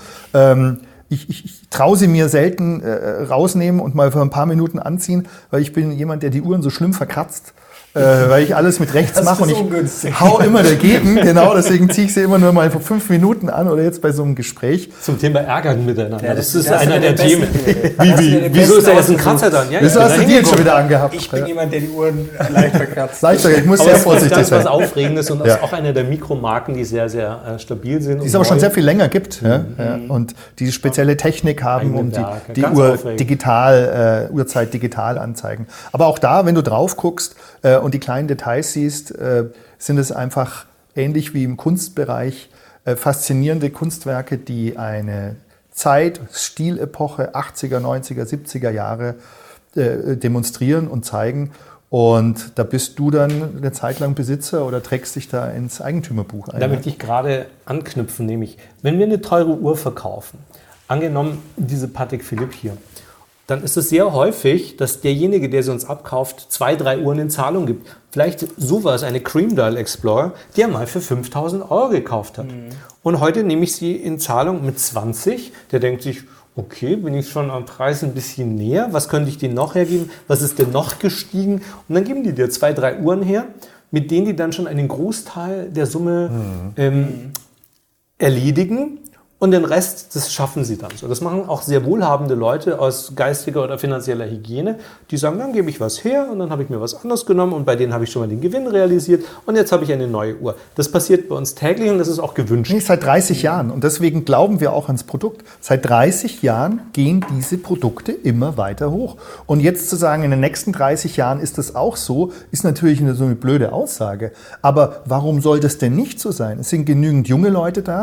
Ihr Punkt. habt Bock auf diese Produkte. Wir haben alle Spaß dran. Das sind jetzt keine Briefmarken, ja, wo du, äh, wenn du das zu Hause rumzeigst, alle einen Gain-Reiz bekommen. Ja? Und es hat ja einen Wert, weil viele Leute fragen sich, ja gut, beim, fängt ja beim Euro oder beim Dollar an, äh, wo man darüber diskutieren kann, äh, fängt, hört bei NFTs auf, wo man sagt, okay, die haben auch einen Wert. Oder bei einem Kunstwerk, hier habe ich ja auch einen Materialwert. Der ist niedrig, wollen wir es mal nicht übertreiben. Selbst bei so einer Vollgolduhr. Thomas, was kostet 2000 wie viel- Euro. Na, ein bisschen mehr beim jetzigen Goldkurs Ja, hast du vielleicht wahrscheinlich 2,8. viel. Ich glaube, dass du da eher bei, bei 4 bist, aber das ist ja im Gesamt äh, klar, ein NFT äh, ist, ist ein bisschen weniger, aber da hast du wenigstens noch das Gold. Aber das ist für mich äh, zu weit hergeholt. Aber Handwerk ist es ja auch. Es ist Handwerk. Was ich aber noch erzählen möchte, ich meine, dass die ganzen Produkte, die sind meistens in der Schweiz hergestellt, unter Umweltstandards. Also wir wissen nicht, wo alle Diamanten her sind. Da sind aber jetzt keine äh, großartigen diamantbesetzten Uhren. Aber das sind Uhren, die von Fachleuten in der Schweiz, äh, von Meistern ihrer, ihrer Zunft zum, zum ehrlichen Lohn hergestellt worden sind. Ich würde sagen, dass ein Großteil dieser Arbeit ist eigentlich ordentlich, ist auch nicht so die ganz schrecklichste Umweltverschmutzung der Welt. Da ist sicher auch einiges äh, passiert an Energie, bis das hier mal alles am Tisch lag, gerade mit dem Versenden von den ganzen Produkten. Nichtsdestotrotz ist es hier nicht der größte Umweltverschmutzer der Welt. Das heißt, es wird sich auch gegen andere Produkte moralisch besser durchsetzen können, wie zum Beispiel ein Auto.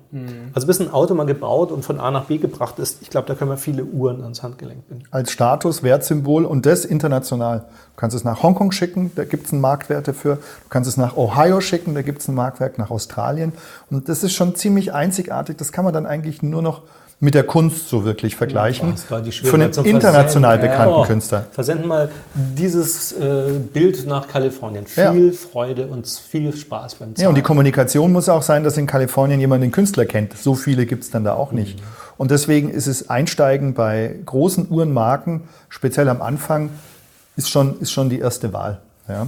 Weil der Künstler bekannt ist weltweit. Wir haben jetzt noch zwei Uhren hier auf dem Tisch, über die wir noch, noch nicht gesprochen haben. Bei der einen kann man schon erkennen, dass das ein Großkaliber ist. Die andere sieht sehr unscheinbar aus. Genau, das ist auch die teuerste, deswegen lassen wir die hinten raus. Ich hatte sie vorhin schon mal kurz in der Hand. Das ist ein ewiger Kalender von Patek Philipp mit Mondphase und Chronograph. Das Tolle daran ist, dass Patek Philipp diese Komplikation in den späten 40er Jahren zum ersten Mal so kombiniert, also patentiert und erfunden hat. Und es gibt seit den späten 40er Jahren immer wieder Serien, zuerst die 1518, dann die 2499, dann die 3970, dann die 5970, bis jetzt zu 5270. Da gab es alle paar Jahrzehnte einen Wechsel und die hier wird auch schon wieder so nicht hergestellt, also das Blatt gibt es schon nicht mehr. Das ist eine wunderschöne Uhr, seit ein paar Jahren sogar mit einem Patek-Werk und nicht mit einem zugekauften Lemania-Werk, was ein bisschen fies klingt, aber die haben diese Werke auch damals schon immer dermaßen verändert, dass nur die Basis Lemania war und der Rest war schon immer auch Patek. Aber das sind natürlich die ganz, ganz großen, tollen Uhren. Ich, Die ist schon da geil. fällt einem nicht mehr viel ein. Also das ist für mich Die ist jetzt wie teuer oder wäre wie teuer? Ich glaube, Um die 200 kostet um die- das dann auch. Jetzt, Joram, du erzählst immer die schönen Geschichten. Mhm. Du musst mir jetzt die harten Fakten erzählen. Wenn ich die Uhr jetzt kaufen würde Ja. für 200.000 Euro, Dann nur, weil du sie nicht für Listenpreis gekriegt hast. ist es ähm, auch schwer, diese Uhr für einen Listenpreis Genau, zu also die gab es in einer ganz kurzen Zeitphase mit diesem äh, kupferfarbenen Zifferblatt. Das äh, hat Patek vorher noch nie gemacht, ein kupferfarbenes Blatt für die Uhr. Früher gab es nur schwarz oder silber und auf einmal kupferfarben. Die haben nach diesem Modell jetzt eine mit grünem Blatt auch gezeigt. So, und das ist jetzt ganz spannend. Patek wagt sich jetzt in ganz neue Bereiche vor. Als die Uhr vorgestellt worden ist, ging man davon aus, dass das das Verrückteste ist, was mit einem blauen Zifferblatt jemals von Patek auf den Markt kommen wird in diesem Segment. Dass die jetzt aber noch mal eine mit grünem Blatt machen oder sogar mit roten, dann mit Steinbesatz, das war nicht klar. Die Uhr wäre auf alle Fälle 50.000 Euro mehr wert, hätte Patek nicht die mit dem grünen Blatt mit auf den Markt gebracht. Das muss man jetzt auch sagen. Wobei diese Uhr eben optisch deutlich verträglicher wirkt oder zumindest kommerzieller. Ich liebe die grüne, also nichts gegen die Uhr mit dem grünen Blatt, also das Modell. Ähm, aber die Uhr hat natürlich den leichteren Zugang, wie wenn du ein farbiges Blatt hast. Aber das ist jetzt einer dieser Punkte. Ja? Trotzdem, wenn du die in der Hand hast, willst du die besitzen. Du willst sie fast nicht mehr Aber loslassen. die Frage war, ist das ein gutes Invest? Jein, ich kann es dir nicht sagen, weil ich nicht genau weiß, was der Markt mit dieser Information, die ich gerade erzählt habe, in den nächsten fünf Jahren anfangen wird. Vielleicht wird er sagen, die Grüne wird jetzt in a roll die nächsten zehn Jahre hergestellt und dann ist das der kleine Ausbrecher davon und der Markt bewertet dieses Blatt sehr viel höher. Wenn jetzt die Grüne aber in ganz kurzer Zeit auch wieder vom Markt genommen wird, kann es sein, dass die Konkurrenz, weil die Leute die Grüne schöner oder funkier finden, wenn die richtig promoted ist, dass die Konkurrenz diese Uhr mit dem, mit dem kupferfarbenen Blatt schlägt. Und das ist für uns nicht vorhersehbar. Da liegt es tatsächlich an der Firmenideologie. Wie geht man weiter? Wie spielt man den Kunden an? Und ähm, jetzt musst du dir vorstellen, der Kunde hat die Uhr neu gekauft. Der Kunde kriegt jetzt auch eine grüne, ja, in dem Fall. Ähm, hat also beide Modelle zu Hause. What's next? Was, was passiert bei dem im Kopf? Oder geht er so weit und sagt, na, ich kriege jetzt die grüne angeboten, äh, ich schaue gerade aufs Konto, ui, jetzt ist gerade die Steuernachzahlung dran. Nee, ich will aber erstens im Programm bleiben bei Patik, weil ich will zeigen, dass ich durchaus äh, immer wieder Ja sage, wenn sie mich anrufen. Ist ja blöd, wenn du mal mehrfach Nein sagst, bist du draußen von der Liste. Also sagt er, okay, dann verkaufe ich die und mit dem Geld finanziere ich mir jetzt die mhm. Grüne. Oder auch nicht. Oder er sagt, die Grüne schlägt für mich alles um Längen. Ja? Auch das. Und er ärgert sich in fünf Jahren, dass er die Uhr jemals hergegeben hat, weil das eigentlich das Icon in diesem ganzen Segment ist. Also das ist, da geht es um so firmenpolitische Fragen, die am mhm. Schluss eigentlich erst äh, in der Retrospektive Viele Kunden kommen rein sind. und jammern immer, ah, die habe ich dann verkauft und viel zu billig und die könnten gerade weinen. Und dann erzählen wir immer, was uns alles schon durch die Finger gegangen ist und was wir nicht realisiert haben. Dann wird gemeinsam geweint. Jetzt kommen wir zum Höhepunkt. Also äh, es ist schon, wir haben schon über viele Uhren gesprochen. Ich ahne Böses. also der Thomas hat das jetzt in einem Instagram-Video äh, am Wochenende eingestellt. Deswegen hast du das so toll gemacht. Ich finde, da darfst du jetzt auch das Schlusswort reden. Also jetzt nochmal kurz eine Grundinformation. Das ist die erste Submarine, die produziert bzw. von Rolex verkauft worden ist. Submariner insofern, dass wir eine Uhr haben, die fürs Tauchen gebaut worden ist. Die absolut allererste, die sie äh, äh, äh, verkauft haben, hat eine kleine Krone gehabt. Ähm, erfunden worden ist die Uhr aber mit der großen Krone. Die kleine Krone kam aber als erste auf den Markt, weil man gedacht hat, das ist vielleicht zu grob. Das kauft 1954 einfach niemand, weil damals war die Idee, eine Uhr muss möglichst flach sein, am besten mit einem Goldband, silbernes Blatt, nichts drauf und mit einem integrierten Goldband. Das war das absolut Beste, was man kaufen konnte. Aber es gab keine Uhren, die wasserdicht waren. Also auch nicht von Patek Philipp. Keine einzige wasserdichte Uhr, nur wassergeschützt. Rolex hat also die entwickelt und hat daraus eine gemacht mit einer kleinen Krone. Ähm, die mit der kleinen Krone ist dann ein, zwei Jahre auf dem Markt gewesen und dann hat man gemerkt, hm, da gibt es einen Käuferkreis dafür. Der lebt ähm, vielleicht im, im, im, im, südlichen Gebiet, wo sehr hohe Luftfeuchtigkeit da ist, wo die Uhren eigentlich sonst kaputt gehen. Mhm. Oder der Käuferkreis ist sogar beruflich engagiert im Bereich Tauchen, Armee. Also der braucht eine wirklich widerstandsfähige Uhr, wo er ähm, durch dick und dünn gehen kann. Und dann hat man die Uhr auf den Markt gebracht und deswegen heißt aufgrund der Krone dieses Modell Big Crown. Und diese Big Crown ist ein äh, Erfolgsmodell für, für Rolex geworden weil es eigentlich alle Leute angesprochen hat, die einen aktiven Lifestyle damals hatten und die die Uhr auch beruflich einsetzen mussten, eben zum Tauchen oder, oder äh, in Gebieten waren, wo eine sehr hohe Luftfeuchtigkeit geherrscht hat und wo sie auf eine gute Ablesbarkeit. Aber hier hast du noch das 369-Zifferblatt und das ist der Knaller. Genau. Und die allererste Variante, die ein, eineinhalb Jahre produziert worden ist, ist, um sie noch besser ablesbar zu machen, mit 369 in den großen Luminous-Zahlen gebaut worden. Und diese Ablesbarkeit war auch in der Nacht garantiert, weil dieses Luminous nämlich radioaktiv versetzt worden ist, sodass sie nur mit ein bisschen Licht am Tag dir auch nachts die Uhrzeit gezeigt hat. Und dieses, dieses Zifferblatt war sehr aufwendig von der Verarbeitung her und hat eineinhalb Jahre lang den Markt bestimmt. Danach ist man in dieses klassische Rolex-System mit Indexen oder mit Punkten dann übergegangen. Und diese allererste Variante, desto länger man sie in der Hand hat, desto besser versteht man das, hat einfach diesen Charme dieses klassischen Explorer-Blatts, also 693, plus das Big Crown-Variante, also mit dieser riesen Krone dran und ist in, in minimalen Stückzahlen noch erhalten. Also die meisten, die die getragen haben, haben die einfach kaputt gemacht. Ja? Äh, es ist dann halt doch mal Feuchtigkeit reingekommen. Es hat sich alles aufgequollen auf den Blättern. Wie viele Stück gab es? Ja, um die 200, 300 Stück, aber okay. wir haben drei, vier Stück über die letzten Jahrzehnte gehabt. Mhm. Also Jahrzehnte.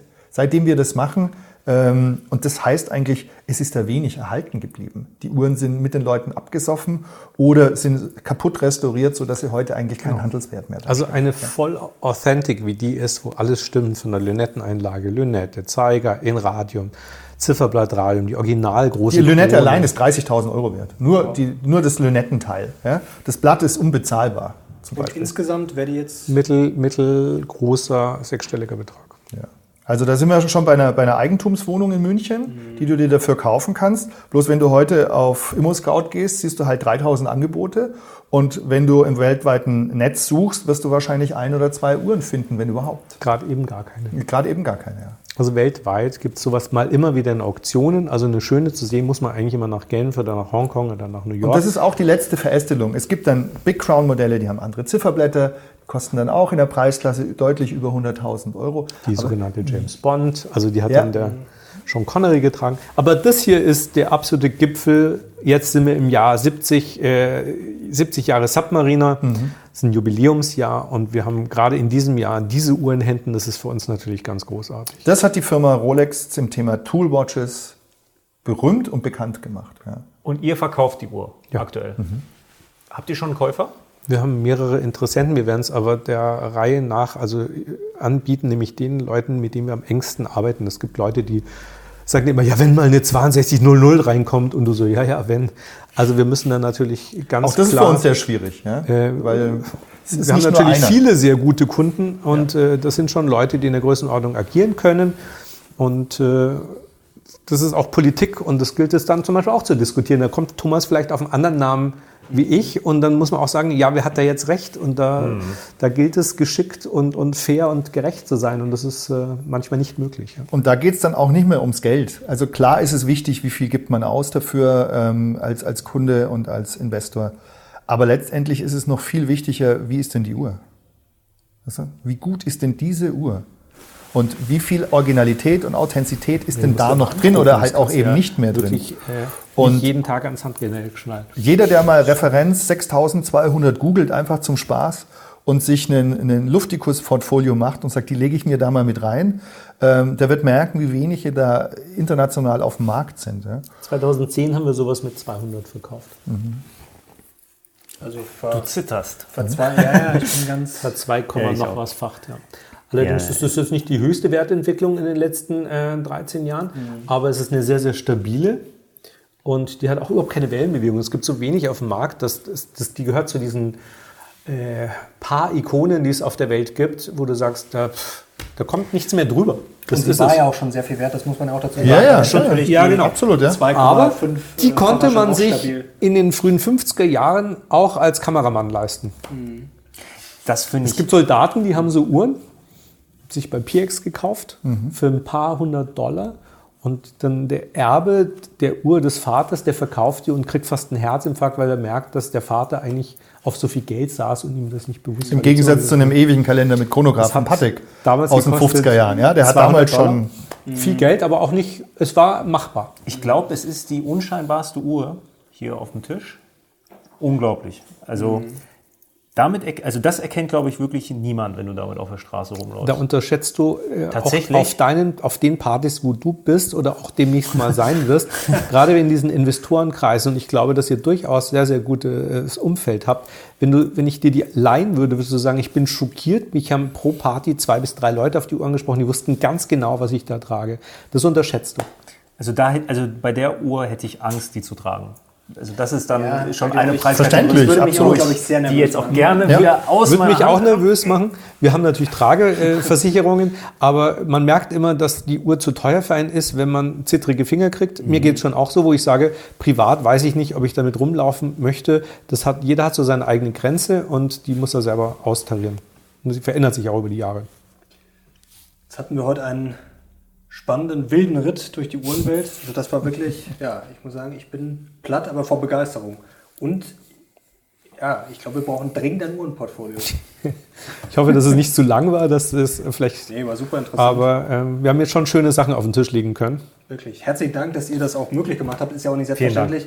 Danke, dass ihr fra fragt dass und, uns das eingeladen toll, habt. Uns dass macht es Spaß. Mit euch reden können. Freuen uns, äh, dieses Wissen auch weiterzugeben, weil wir, wir, wir lieben Uhren.